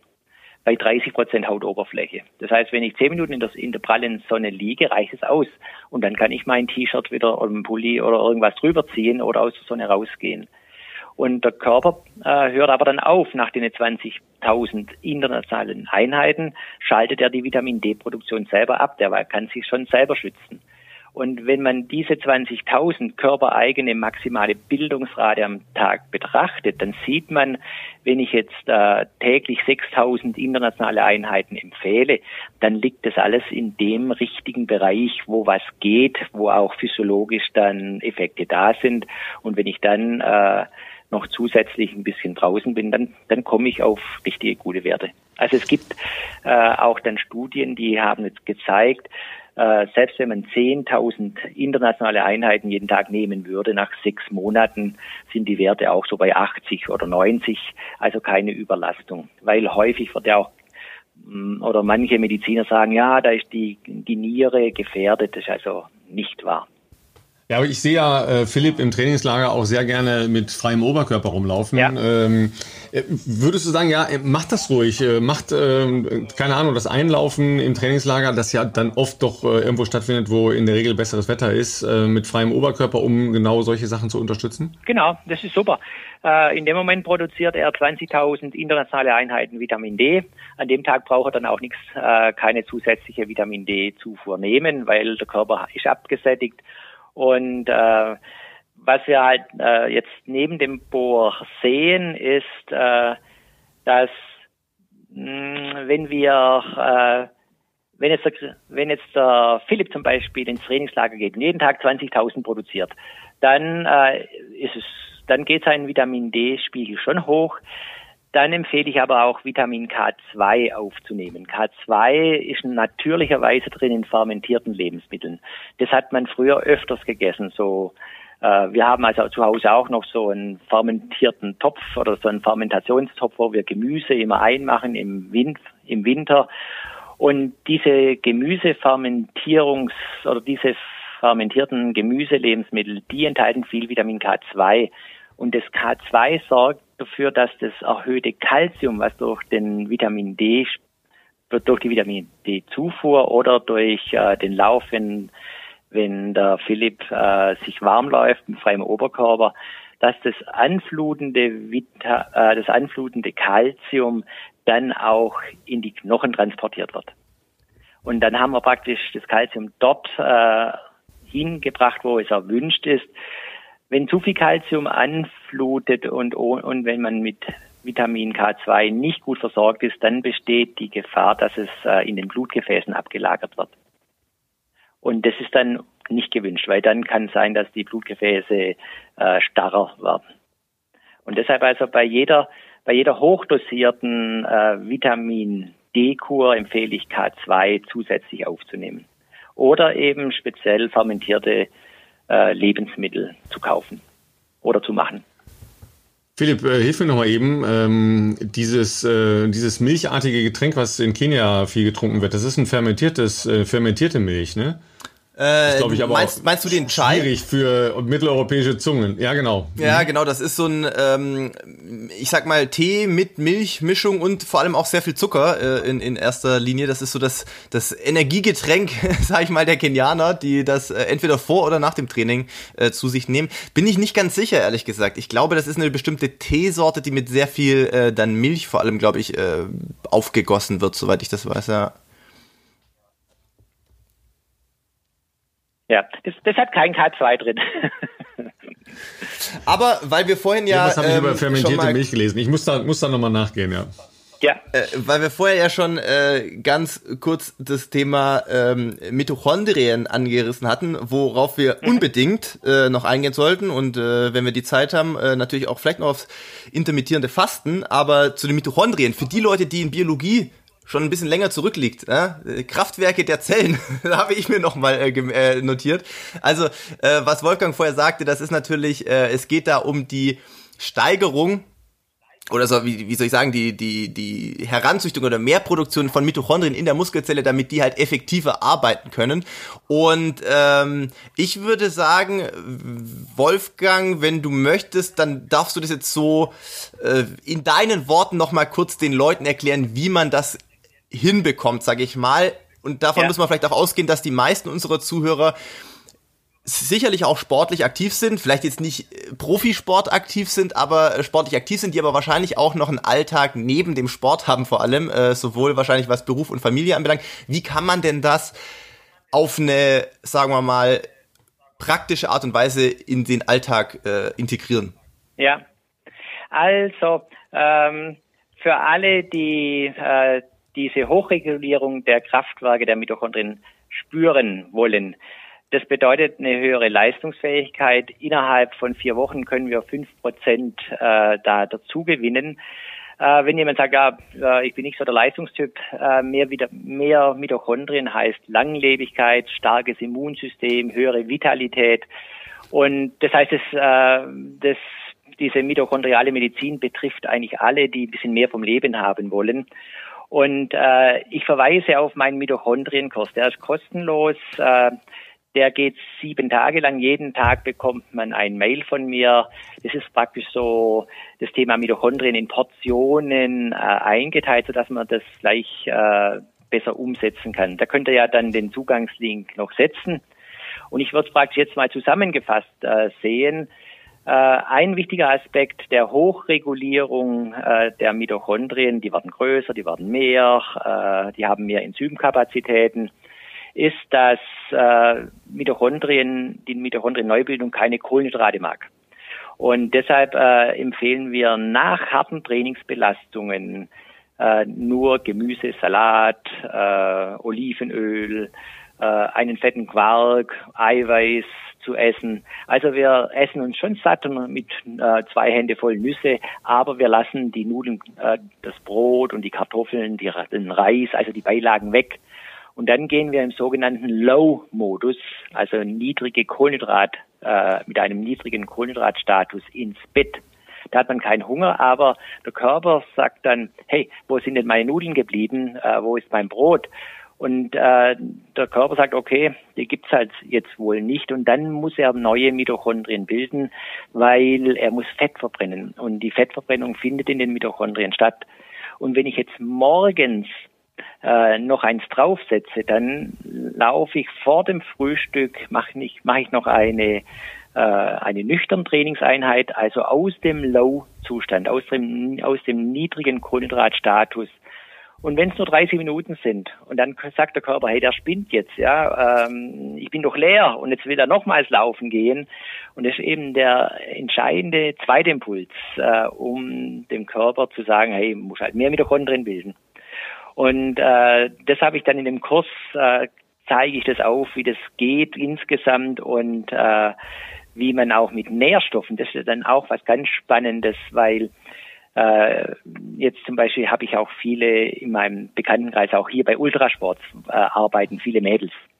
Äh, auch meine Frau, die ist jetzt auch so 60 und die sagt, ja du, ich will doch nicht abends trainieren und dann ins, mit einem Low äh, ins Bett gehen und morgen schon wieder aufstehen. Ja, äh, das ist was für Jüngere. Und dann haben wir ein Mitochondrien äh, Kurs Light praktisch äh, in der Entwicklung, wo es dann, wo es darum geht, wie geht es auch klar, wenn man jetzt nicht Bestzeit erreichen will. Und da haben wir von der Literatur sehen wir, wir können äh, über bestimmte Nährstoffe diesen Mitochondrienbildungsweg genauso ansteuern wie durchs Training. Das heißt, wenn man kein Train, wenn man jetzt keine Zeit hat fürs Training, muss man nur die richtigen mitochondrialen Nährstoffe nehmen, die haben den gleichen Effekt wie das Training. Und das ist dann spannend, weil dann äh, kommt man in einen gesunden Wellnesssport. Wenn man sagt, ja, ich trainiere so zwei, drei Mal in der Woche und wenn ich dann abends noch meine Mitochondrien-Nährstoffe nehme, dann ist es wie ein weiteres, weiteres Training. Und das wird alles in dem Kurs äh, aufgezeigt. Das ist ein ganz, ganz spannendes Thema. Und das Thema mitochondriale Medizin, da geht es eben um Immunsystem. Wer gute Mitochondrien hat, hat starkes Immunsystem und lebt einfach länger. Wer äh, jetzt vielleicht nicht richtig zugehört hat im ersten Schritt, gibt's ja gerne dann die Leute, die sagen, was, ich kann jetzt heute Abend kein Brot essen oder was. Es geht nicht darum, das wird ja gerne mal dann so in den Raum gestellt, Kalorien einzusparen nach so einer Trainingseinheit, sondern die Kalorien, die du sonst auch essen würdest, anders zu verteilen. In dem Fall einfach die Kohlenhydrate wegzulassen und das auf äh, Proteine und gesunde Fette ähm, umzubauen, sozusagen die Mahlzeit. Ähm, und wie Wolfgang schon sagt, es geht ja nicht darum, ähm, hungrig ins Bett zu gehen, das soll man nicht machen. Ähm, man kann natürlich Nüsse und, und alles Mögliche und äh, vielleicht auch Fisch Schokolade, oder Käse oder was auch immer Schokolade. essen. Ähm, das gibt's ja gerne mal. Und die Einheit am nächsten Morgen, wer das sich mal geben möchte, ist ja dann in der Regel auch eine lockere. Also als praktisches Beispiel bei mir wäre das jetzt so, dass man am Abend zum Beispiel eine wie auch immer geartete, intensivere Trainingseinheit hat oder, oder man kann das natürlich auch morgens machen, jetzt vielleicht im Sommer eher morgens eine intensivere Trainingseinheit, danach eben die Kohlenhydratspeicher nicht auffüllt und äh, bei mir zum Beispiel auch am Abend oder so dann nochmal äh, eine lockere Runde auslaufen gehen kann. Und ähm, das natürlich genau diesen Effekt dann hervorruft. Du schon mal ausprobiert, Ralf? Ähm, ich habe das in der Konsequenz noch nicht ausprobiert äh, tatsächlich, aber es ist jetzt nicht so weit entfernt von dem, was ich sowieso esse, ähm, weil mir äh, vor allen Dingen die Eiweißversorgung nach dem Training immer extrem wichtig ist, weil ist ja klar, wenn ich äh, Strukturen zerstöre in meinem Körper, muss ich ja äh, Nährstoffe bereit äh, haben oder bereitstellen durchs Essen, die die zerstörten Strukturen wieder aufbauen können. Und da sind eben ähm, Aminosäuren und Eiweiße extrem wichtig, logischerweise. Ähm, und äh, sagen wir mal, Nüsse äh, und auch äh, dunkle Schokolade sind mir sehr nah. ja, dunkle Schokolade. ja, da, die gibt's bei mir auch ja. immer äh, auf Vorrat im Kühlschrank auf jeden Fall. Ähm, äh, das kann auch, äh, wer jetzt auch noch hier überlegt, dunkle Schokolade, warum, wieso? Also die haben natürlich äh, gesunde Inhaltsstoffe, das sowieso, aber äh, wie man ja leicht rechnen kann, wenn eine Tafel Schokolade 70% Kakao enthält oder 80% Kakao oder noch mehr Kakao, dann kann ja nicht so viel Zucker auch drin sein. Ähm, insofern ist das was, was man bedenkenlos als, äh, wie soll ich sagen, ähm, Nachtisch oder äh, zum Naschen äh, verwenden kann auf jeden Fall. Du hast vorher noch gesagt, äh, mit dem Intermittent Fasting. Das sollten wir heute auch noch kurz ansprechen. Gerne. Diese, diese Strategie. Intermittent Fasting 16 äh, zu 8 Strategie heißt, ich lasse einfach mal eine Mahlzeit weg. Äh, ich, bei mir geht es gut, ich lasse äh, fünfmal in der Woche in der Regel, also vor, vormittags immer das Frühstück weg. Ich, ich äh, stehe dann auf, trinke einen Tee oder einen Kaffee und ein Glas Wasser und dann gehe ich äh, zu Ultrasport äh, zum, in mein Büro, um dort äh, gewisse Sachen zu erarbeiten und trinke halt morgens nur, äh, nur Wasser. Und dann esse ich erst wieder mittags um zwölf oder eins. Und wenn ich abends das letzte Mal so gegen 20 Uhr gegessen habe, dann habe ich also 16 Stunden lang keine feste Mahlzeit aufgenommen. Und jetzt ist die Frage, was passiert, wenn ich jetzt morgens äh, das Frühstück weglasse? Sobald der Körper mehr als zwölf Stunden Nahrungskarenz hat, also nichts Festes zum Beißen bekommt, dann schaltet das Immunsystem hoch. Und äh, das Immunsystem, wenn es hochfährt, dann erkennt es äh, funktionslose Zellen, Krebszellen, die irgendwo liegen, äh, die es vorher, die das Immunsystem vorher nicht gefunden hat. Ähm, das, Immun, äh, das Immunsystem äh, baut dann auch Zellen ab, die äh, vielleicht im Gelenkbereich oder im Bindegewebebereich nicht mehr 100 Prozent funktionieren und ersetzt es mit neuen. Und äh, das heißt, es ist wie so ein Recyclingprozess. Äh, da gab es auch schon einen äh, Nobelpreis, man nennt es äh, Autophagie. Und äh, dieses 16 plus 8 Muster sollten Sportler immer spielen, äh, so mindestens zweimal pro Woche. Weil es einfach dann äh, immer eine, wie eine Runderneuerung ist. Also der Körper wird stärker, wenn er nichts isst. Und dann habe ich halt äh, an dem Tag, wo man ihn damit ein Fasting gemacht hat, zwei Mahlzeiten, wo man dann wieder mehr isst. Also insgesamt braucht man nicht weniger essen, aber es äh, ist wichtig, die Ernährungspause zu lernen, weil der Körper lernt dann auch Fett zu verbrennen. Das fährt alle Systeme nach oben. Also das kann ich besonders gut, indem ich einfach wahnsinnig lange schlafe und erst zum Mittagessen aufstehe. Aber das äh, funktioniert ja im Prinzip auch, dass man einfach sagt, okay, ich gehe einfach äh, mal, äh, keine Ahnung, am, am, Wochenende oder wenn ich äh, einfach die Zeit habe, äh, sehr früh ins Bett und schlafe wirklich mal zehn Stunden ähm, und warte dann einfach nochmal zwei Stunden, bevor ich wirklich was esse, damit ich halt in diesen zeitlichen Korridor gelange, richtig? Ja, super, ja. Und das ist am Anfang, am Anfang hat man immer das Gefühl, äh, ich habe jetzt Hunger. Ab, also wenn man dann jetzt die Strategie morgens macht, dann kann schon sein, dass um 10 Uhr oder 11 Uhr äh, man immer auf die Uhr guckt, wann ist es endlich äh, mittags. Aber wenn man dann da nochmals zwei Gläser Wasser trinkt, dann kann man das in der Anfangsphase ganz gut äh, hinbekommen. Und jeder, der in diese, Strukt in diese Strategie reingekommen ist, also es braucht schon am Anfang etwas eine Überwindung, weil der Körper muss ja lernen, mehr Fett zu verbrennen in der Phase, wo keine, äh, keine Mahlzeit aufgenommen wird. Der wird merken, in der Phase, wo man nichts isst, ist man hochproduktiv. Also auch das Gehirn ist richtig konzentriert. Deshalb äh, erarbeite ich immer neue Strategien oder wenn ich an einem Buch bin, gucke ich immer, dass ich das morgens äh, wegbekomme. Ist ja im es Prinzip so eine ganz, ganz alte, archaische Anpassung des Körpers. Ne? Weil äh, wenn äh, unsere Vor -Vor Vorfahren sehr lange nichts zu essen gekriegt haben, dann mussten die ja besonders äh, fit im Kopf und äh, auch agil sein, um äh, bei der Jagd erfolgreich zu sein, um äh, wieder was zu essen zu bekommen. Also das sind so die ganz alten Muster, die da immer noch in unserem Hirn angelegt sind. Ja, ja genau.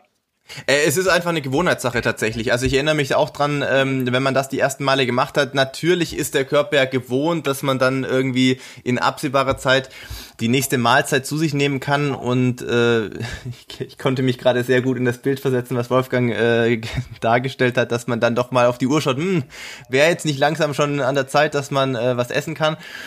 Aber das ist eine Gewohnheitssache. Also bei mir war es so, würde ich jetzt mal sagen, gefühlt schon nach einer Woche, wenn man das fünf, sechs, sieben Tage mal ähm, irgendwie mal praktiziert hat, die müssen ja auch nicht am Stück zwangsläufig sein, aber in einer einigermaßen Regelmäßigkeit, dann äh, passt man sich da schon ein bisschen an, beziehungsweise ja, es fühlt sich normaler einfach an oder gewohnter letzten Endes für den Körper. Und äh, ja, kenne ich tatsächlich auch äh, äh, tatsächlich einige Leute, die das eben machen, die halt zum Beispiel, bevor sie in die Arbeit, wie du gesagt hast, äh, bevor sie in die Arbeit fahren, halt vielleicht nur einen, einen Kaffee trinken äh, und dann erstmal äh, im Büro sich in die Arbeit stürzen und dann halt vielleicht ein etwas früheres Mittagessen oder halt Punkt 12 äh, ein Mittagessen, ähm, wie auch immer, äh, zu sich nehmen und dann, genau, bis, bis zum Abend ähm, das dann durchziehen. Ein beliebtes Thema bei allen Ausdauersportlern und vor allen Dingen bei Läufern ist ja äh, Nüchtern-Training.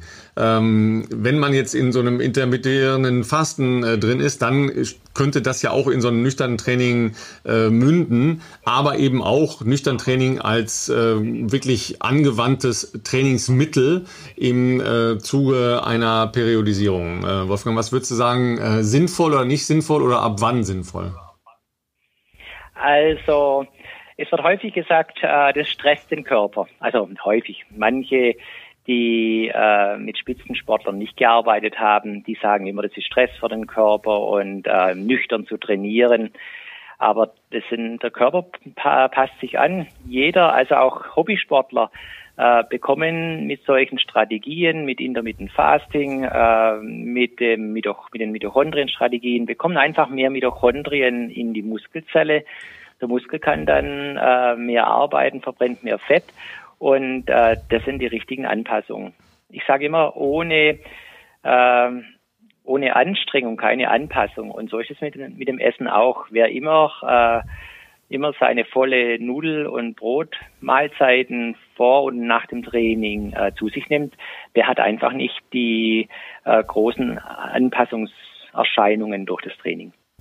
Wobei wir dann äh, schon unterscheiden zwischen intensivem Training und ähm, ja. eher äh, entspannten Training. Ne? Genau, also das habe ich auch in meinem äh, Buch geschrieben, dass jedes intensive Training muss immer aus vollen Speichern sein. Das heißt, wir wechseln auch äh, dann, wir periodisieren die Ernährung, weil wir gesehen haben, äh, wenn intensives Training nur aus halb vollen äh, Speichern gemacht wird, dann ist die Leistung äh, bei dem intensiven Training zu gering und dann stagniert der Sportler auch. Und deshalb also, man macht Low-Einheiten, äh, um dann äh, so GA1-Einheiten, äh, also so Regenerationseinheiten hinzubekommen. aber Tempoeinheiten immer aus vollem Speicher. Und interessant ist auch, dass man Tabata-Einheiten auch aus dem leeren Speicher machen kann. Diese kurzen vier Minuten äh, Intensitätsspritzen. Ah, das äh, ist für mich auch neu, ja. Äh, aber mhm. das dann begrenzt auf, was würdest du sagen, für eine Zeitspanne?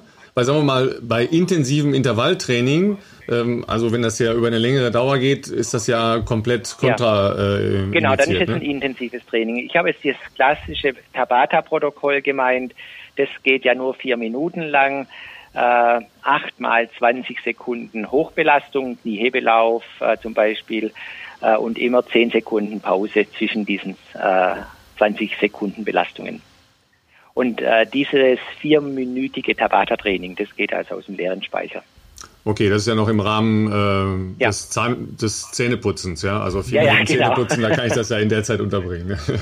ja. wird, wird auch am Firmensitz von Ultrasports äh, gerne in der Mittagspause gemacht. Ich weiß nicht, ob es noch so ist, aber als ich mal da war, äh, gab es dann auch mittags ja. den, den, wie soll ich sagen, äh, Ausruf Tabata und dann haben sich da die Mitarbeiter getroffen auf dem Flur und dann ging es hier los. Ähm, also das ist äh, gelebte, gelebte Firmenkultur, sag ich mal. Gibt's jeden Tag 12.25 Uhr. Wenn du mich anrufst um 12.22 Uhr, gehe ich nicht Keine mehr ans Telefon, weil ich weiß, äh, ich verpasse dann das Tabata. Sehr schön. Äh, ich hatte noch eine Nachfrage und zwar bei den äh, fermentierten äh, Lebensmitteln, die ja tatsächlich so ein bisschen verloren gegangen sind, weil sagen wir mal mhm. so unsere Großeltern, da war das ja vollkommen normal, dass man Dinge eingelegt hat, die man im Zweifel dann ja. im Winter gegessen hat. Ähm, was sind gute fermentierte Lebensmittel eben um das Immunsystem ja auch im, im ganz normalen täglichen Gebrauch, also auch für Nichtsportler, äh, in Gang zu setzen, das ja über den Darm im Wesentlichen läuft, ja. ähm, die man leicht zubereiten kann, leicht äh, zur Verfügung hat? Also ich habe äh, in meinem Buch Lauf dich gesund, da habe ich so ein Rezept drin. Vielleicht kann man das auch rauskopieren und bei euch auf die Community stellen äh, am besten gehen, äh, Karotten zu fermentieren. Die kann man hobeln und dann äh, pressen und mit, mit ein bisschen Salzwasser einlegen und dann fermentieren die selber innerhalb von vier Wochen. Und früher hat man, äh, was wir noch haben, ist so ein Gärtopf, äh, den legen wir immer im äh, September, Oktober an, das ist so ein Steintopf und da macht man dann äh, so einen Kanne Brottrink äh, rein. Der hat Lactobakterien als Starterkultur. Und dann deckt man das mit einem Stein ab und lässt es fermentieren. Und dann hat man über den ganzen Winter fermentiertes, fermentiertes Gemüse. Wir machen neben den Karotten dann natürlich auch äh, Knoblauch rein, äh, Brokkoli äh, und äh, die ganzen ähm, Kohlrabis, also so, dass es eine schöne Mischung gibt. Zwiebel kann man auch reinmachen. Aber Sauerkraut zum Beispiel ist auch so ein, so ein Klassiker, ne? Genau. Frisch, frisches das, Sauerkraut, ne? Ja. Genau, das klassische Sauerkraut, das gibt es manchmal noch kalt fermentiert, also nicht aus der Dose, weil das ist ja dann erhitzt. Ähm, das klassische kalt fermentierte Sauerkraut gibt es manchmal im Reformhaus oder da kann man das auch bestellen und das wäre ja auch jetzt praktisch äh, um das Immunsystem deutlich zu stabilisieren, weil dann hat man Lactobakterien drin äh, und gleichzeitig K2. Ja, und die Frage natürlich Naturjoghurt äh, im Prinzip auch okay, aber da stehe ich dann natürlich schon äh, im normalen Supermarkt vor dem großen Regal. Ähm, mindestens äh, 80 Prozent sind erstmal mit Fruchtzusatz, äh, also schon mal, hm, na, würde ich sagen, äh, eher nicht. Ähm, die anderen sind äh, maximal mit Zucker verseucht. Äh, also was, was ist da die Wahl? Ja, also bei einem, ich empfehle dann den Naturjoghurt, einen Bio-Naturjoghurt, äh, Vollfett. Äh, Bio deshalb, weil dann sind mehr Omega-3-Fettsäuren drin, Tiere stehen mehr auf der Weide, äh, dann ist also die grundsätzliche Qualität schon mal äh, besser.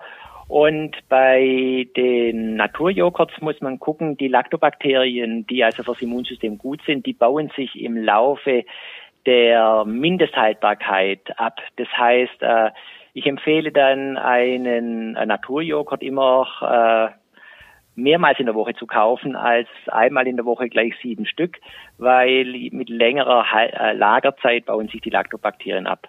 Aber das ist dann schon eine Lactobakterienquelle. Naturjoghurt, äh, der dann frisch produziert wird, hat noch ganz gute Qualitäten. Und hier ja, vielleicht und, noch kurz. Äh, Ja, ja die, die Nachfrage, weil du gerade explizit gesagt hast, äh, Vollfett. Und ich glaube, wenn ich mich richtig erinnere, gilt es nicht nur für den Joghurt, sondern auch deiner Empfehlung nach zum Beispiel für den Quark. Ähm, das würden jetzt vielleicht der ein oder andere, der sich sonst auch bewusst oder gesund bewusst ernährt, sage ich mal, sagen, hm, aber beim Magerquark, da ist doch dann mehr Eiweiß drin, wenn weniger Fett drin ist. Vielleicht noch mal kurz ähm, aus deiner Sicht, warum hier lieber die Vollfettvariante nehmen? Also Zunächst mal die Vollfettvariante sättigt natürlich besser. Und wenn ich äh, immer wieder so Low-Einheiten habe, äh, dann ist es gut, wenn ich gesättigt bin. Und also ein Magerquark sättigt wenig im Vergleich zum halbfetten oder äh, vollfetten Quark. Und dann äh, hat äh, hat das Milchfett eine andere Bedeutung erlangt. Früher hat man gesagt, Milchfett war nicht, ist nicht so gut, aber heute weiß man, die Fettsäuren äh, aus der Milch, äh, die sind gut fürs Immunsystem. Äh, und deshalb empfehlen wir die Vollfettvarianten. Und wenn wir beim Magerquark dann ein bisschen äh, mehr Eiweiß drin haben im Vergleich zum äh, fetten Quark, dann spielt es eigentlich äh, keine so große Rolle. Das sind nur ein paar Gramm. Dann muss man halt mal ein Ei irgendwo mehr essen oder ein bisschen mehr von dem vollen fetten Quark. Ja, ich äh, habe jetzt übrigens im Hintergrund nochmal schnell nachgeguckt. Äh, Mursik heißt das äh, kenianische äh, ah. Getränk, ah. das eben ähm, in, einer, in einer Kalabasse äh, fermentiert wird, also auch mhm. auf einer ähm, ähm, Basis von Kuhmilch, ja, wo dann eben die Lactobakterien mhm. da auch für die Fermentierung genutzt werden. Ja. Was hast du schon mal probiert, äh, Philipp? Weil das ist, glaube ich, speziell. War mir, war mir bislang nicht geläufig, muss ich wirklich gestehen. Ich muss offenbar noch öfter nach Kenia und vielleicht kann ich das auch sowieso, mal sowieso. irgendwo probieren. Ähm, Wolfgang, lass uns noch äh, in einen, äh, wie soll ich sagen, religiösen Bereich kommen, äh, weil ja in der in der Sport- und Läuferszene sehr viel diskutiert wird äh, über vegetarische Ernährung, vegane Ernährung und äh, und zwar mit äh, einem Eifer, den man sonst nur bei den äh, katholischen Kreuzzügen äh, erlebt hat. ähm, weil du jetzt ja auch alle möglichen äh, Lebensmittel genannt hast, äh, die äh, viel im traditionellen Bereich eben unterwegs sind, ja, was ja im Prinzip leider verloren gegangen ist. So ein bisschen das, äh, sagen wir mal, eine, eine ausgewogene äh, traditionelle Ernährung äh, so ein bisschen verloren gegangen ist in Richtung ähm, Fertigmahlzeiten äh, oder sowas. Ja. ja? Äh, was ist jetzt mit vegetarisch? Was ist mit vegan? Sind das äh, die Wege, die man einschlagen kann? Ja, weil zum Beispiel ja Jan Frodeno, du hast es vorhin äh, genannt, ähm, doch relativ stark auch in dieser Richtung unterwegs ist, ähm, auch äh, viele Läufer äh, zu Hause ja damit experimentieren. Ja, also so, äh, Veganer können auch überleben. Als erste äh, Aussage. das klingt jetzt äh, jemand, wenn wir, wenn wir jetzt äh, Veganer in unserem Auditorium haben, äh, schon als, als klare Aussage, wer sich vegan äh, hochwertig versorgt und das, das Eiweiß bewusst aus Nussmehlen, also aus Mandelmehl, äh, dann äh, Kürbiskernmehl oder Sonnenblumenmehl auch auswählt, der ist auch hoch versorgt. Wo ich dann, äh, was aber viele Veganer machen, ist, sie versorgen sich aus Unkenntnis viel mit Sojamehl oder Sojaprodukten, Sojaeiweiß. Und Sojaeiweiß fährt die äh, Schilddrüsenaktivität herunter. Und die Schilddrüse ist wichtig im mitochondrialen Neubildungsprozess. Das heißt, äh, wer zu viel Soja isst, der belastet äh, seine Ausdauerkapazitäten, auch seine Schilddrüse. Und ähm, das bedeutet, wer vegan leben will, der, der braucht ein großes Ernährungsverständnis, dass er sich ausgewogen ernährt. Äh, er braucht dann auch die Stoffe in der Ergänzung, die im veganen Bereich nicht drin sind. Das ist natürlich B12, das weiß, das weiß ja jeder Veganer das muss man ergänzen. Und was aber viele nicht wissen, ist das Taurin. Taurin äh, kommt auch nur in den, äh, vegan, äh, in den tierischen Lebensmitteln vor und nicht in den veganen. Und Taurin würde ich auch ersetzen, weil Taurin äh, gibt es als vegane Quelle auch, äh, als äh, veganen Rohstoff und der sorgt nicht nur für die Leistungsverbesserung, für die zusätzliche Hitzestabilisierung, haben wir ja am Anfang drüber gesprochen, sondern fördert auch den Parasympathikus. Und der Parasympathikus ist der Erholungsnerv. Und deshalb äh, würde ich Veganern immer auch zusätzlich Taurin empfehlen.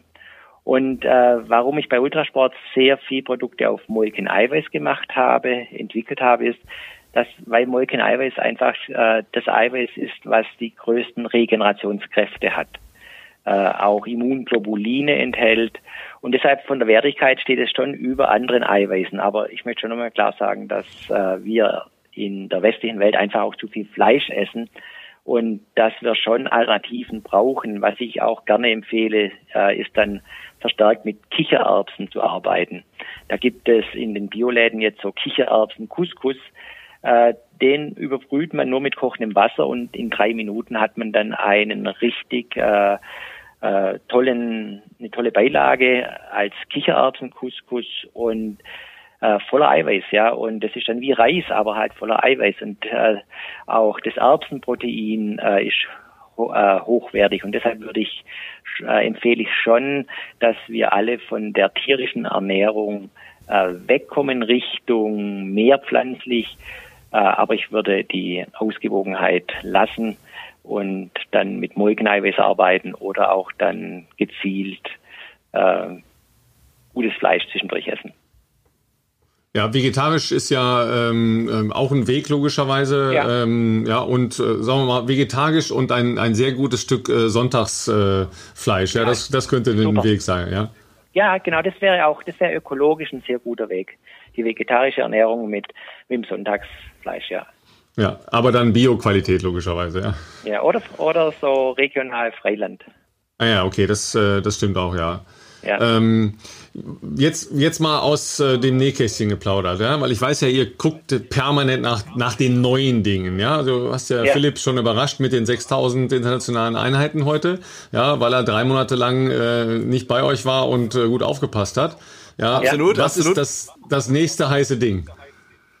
Gut, das, das, also das eine heiße Ding habe ich erwähnt mit dem Bohr, mhm. Spurenelement Bohr, weil wir da sehen, äh, das äh, fördert den Knochenstoffwechsel, äh, ist auch mitochondrial wirksam und äh, das Thema, was ganz aktuell ist, das habe ich bei Frank Stäbler, bei dem Ringer äh, eingesetzt. Äh, weiß nicht, ob ihr das in eurer Szene kennt. Der Frank Stäbler ist ja Deutschlands erfolgreichster Ringer. Der musste eine neue Gewichtsklasse schaffen. Letztes Jahr von der 74 äh, Kilo Klasse auf die 67er Klasse und das ist bei einem austrainierten Ringer mit 74, äh, hat jeder gesagt, das packt er nicht, der schafft nicht die 67. Und wenn er äh, zur Weltmeisterschaft auf mit 67 Kilo kommt, dann ist er platt und äh, ist kraftlos. Und wir haben, äh, wir haben äh, mit neuen Strategien das so hinbekommen, dass er die 67 Kilo Klasse äh, in Kasachstan ringen konnte, auch die Bronzemedaille äh, erringen konnte. Und da geht es um, äh, um die Erhöhung des Fettstoffwechsels. Selbst bei einem Athleten, der vorher sieben Prozent Körperfett hatte, äh, wie das noch möglich ist, äh, da an die Reserven zu kommen. Und das ist äh, der Mitochondrienweg. Das ist der, deshalb empfehle ich den zum Schluss nochmals, den Kurs äh, da reinzugucken, weil da steckt einfach äh, der Schalter für Leistungsfähigkeit drin. Ja, weil das ist ja schon eine krasse Abnahme. Ähm, wenn du sagst, der hat schon sieben Prozent gehabt, was nehme ich ja. jetzt noch ab, ohne den Muskel abzuschneiden, ja. den er vielleicht äh, gerade nicht dringend beim Ringen braucht, aber den gibt's nicht, ja. Ja, ich habe dann in einem, einmal war dann der SWR-Fernseh bei uns und dann habe ich auch gesagt, das Ziel ist, dass äh, Frank Stäbler zur Fettverbrennungsmaschine wird. und äh, haben wir dann auch geschafft. Also für äh, die Leute, die sich tatsächlich für den Kurs interessieren, ähm, wir haben ihn jetzt ja ein paar Mal genannt, wir werden ihn aber auch in der ich würde sagen, ich schreibe ihn in die äh, Beschreibung der Folge rein. Äh, quasi Folge 11 werde ich den äh, einmal abdrucken, dass ihr ihn auch nochmal nachschauen könnt. Ähm, ansonsten findet ihr den aber auch hundertprozentig mit äh, Dr. Google, äh, wenn ihr Ultrasports und Mitochondrienkurs äh, eingebt, werdet ihr auch fündig werden. Also das, äh, das, das, wer sich dafür interessiert, der wird auf jeden Fall Wege finden, äh, sich dafür anzumelden.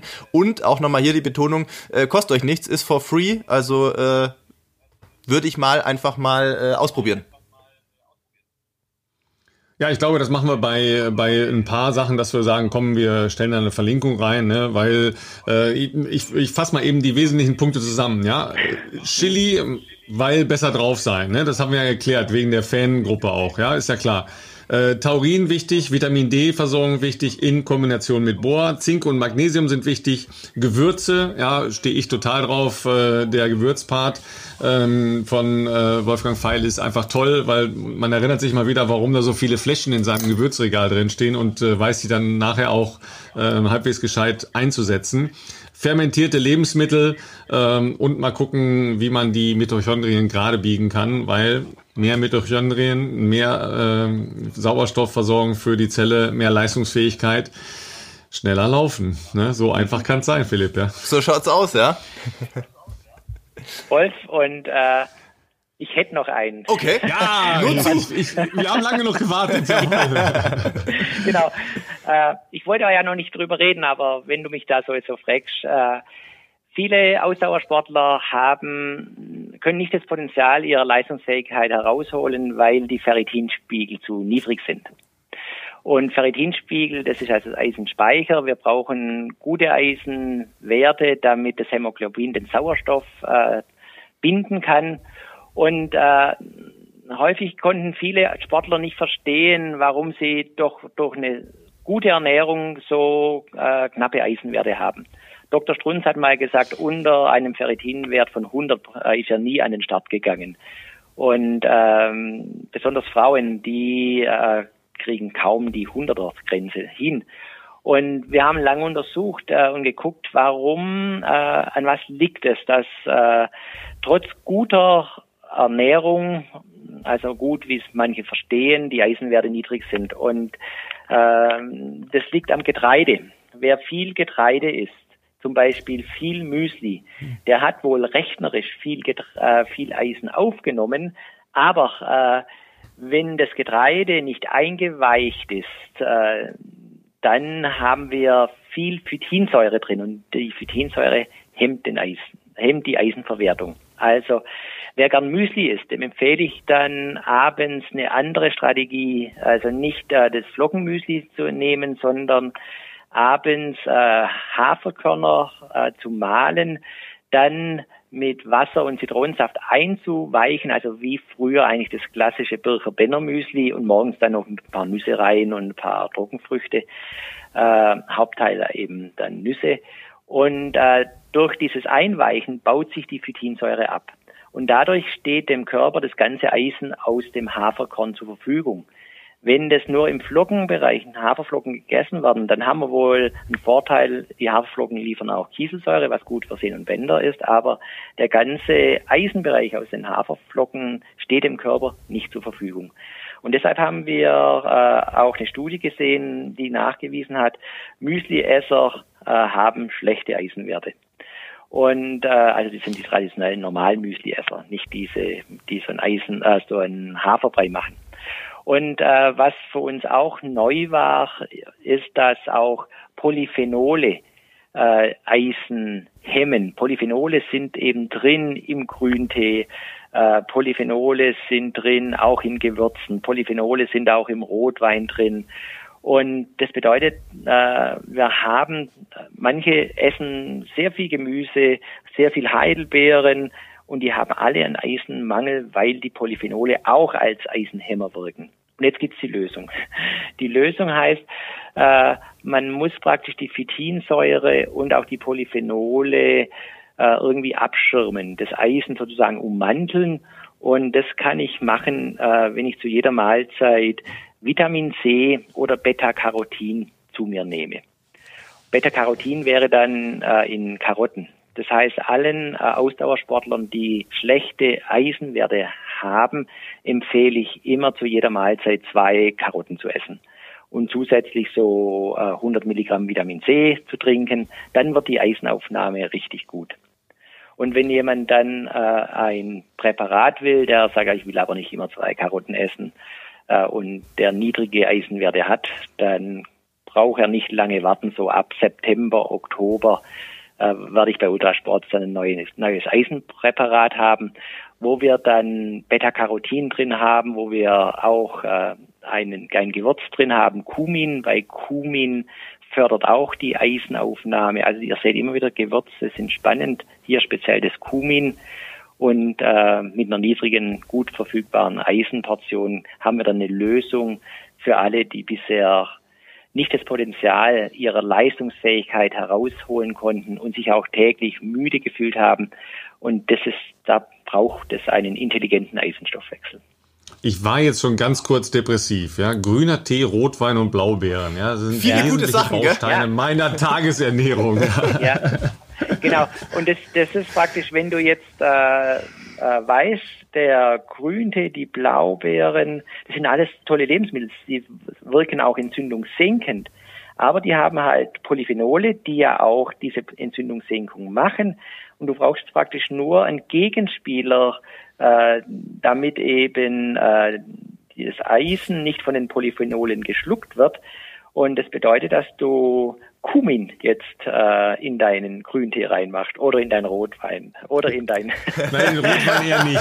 In den Rotwein eher nicht. ja, genau, genau. Kumin und äh, Beta-Carotin oder genau zum Rotwein einfach da noch eine Karotte isst oder so. Das ist auch nicht der klassische, der klassische Gegenspieler zum Rotwein. ja. Gut. Ja, großartig. Äh, Also ich bin äh, schon ein bisschen happy, dass wir, äh, dass wir dir noch das, das, das nächste heiße Ding entlocken konnten, ja, Ja. Wo, wo die Reise hingeht, ja. Äh, Das haben wir auch nicht oft. äh, Und äh, mit Sicherheit haben wir noch 100 Nachfragen, auch aus der Gemeinde logischerweise. Ähm, Wir verlinken die entsprechenden Quellen. Da kann man erstmal nachlesen, weil Lesen bildet nicht nur im Allgemeinen, sondern in diesem, äh, in diesem speziellen Fall ganz besonders. Ähm, denn das ist alles ganz gut erklärt da. Vor allen Dingen eben auch nochmal zurückgeführt auf Dinge, die ich entweder im Gewürzregal stehen habe oder die man ganz normal kaufen, anbauen oder sonst was kann bei uns. Also da muss man jetzt nicht immer, immer gleich äh, Biochemiker sein, äh, um Ja. seine Ernährung entsprechend zu verbessern. Ja. Ja, klasse. Wolfgang, Super. vielen Dank, dass du dir Zeit genommen hast, äh, heute hier äh, bei uns in der Sendung zu Gast zu sein. Falls noch Nachfragen kommen, wir leiten sie weiter an. Es gibt, glaube ich, ein Kontaktformular bei euch auf der Webseite oder äh, also nicht nur Ultrasports als Webseite, es gibt ja auch die Dr. File Webseite. Ähm, also für alle Zuhörer gerne da noch vorbeischauen, wenn ihr da euch äh, thematisch noch vertiefen möchtet. Und äh, ja, vielen Dank für deine Zeit. Ja, gerne. Hat mich gefreut, mit euch äh, die neuesten Möglichkeiten aufzuzeigen. genau, und ich denke, dass äh, in der Community äh, sehr viel äh, Freude auch da sein wird, aufkommen wird, äh, diese neuen Strategien auch zu testen. Absolut. Vielen Dank. Ne? Ja, okay. Dann macht's gut, ja. Ciao. Ciao.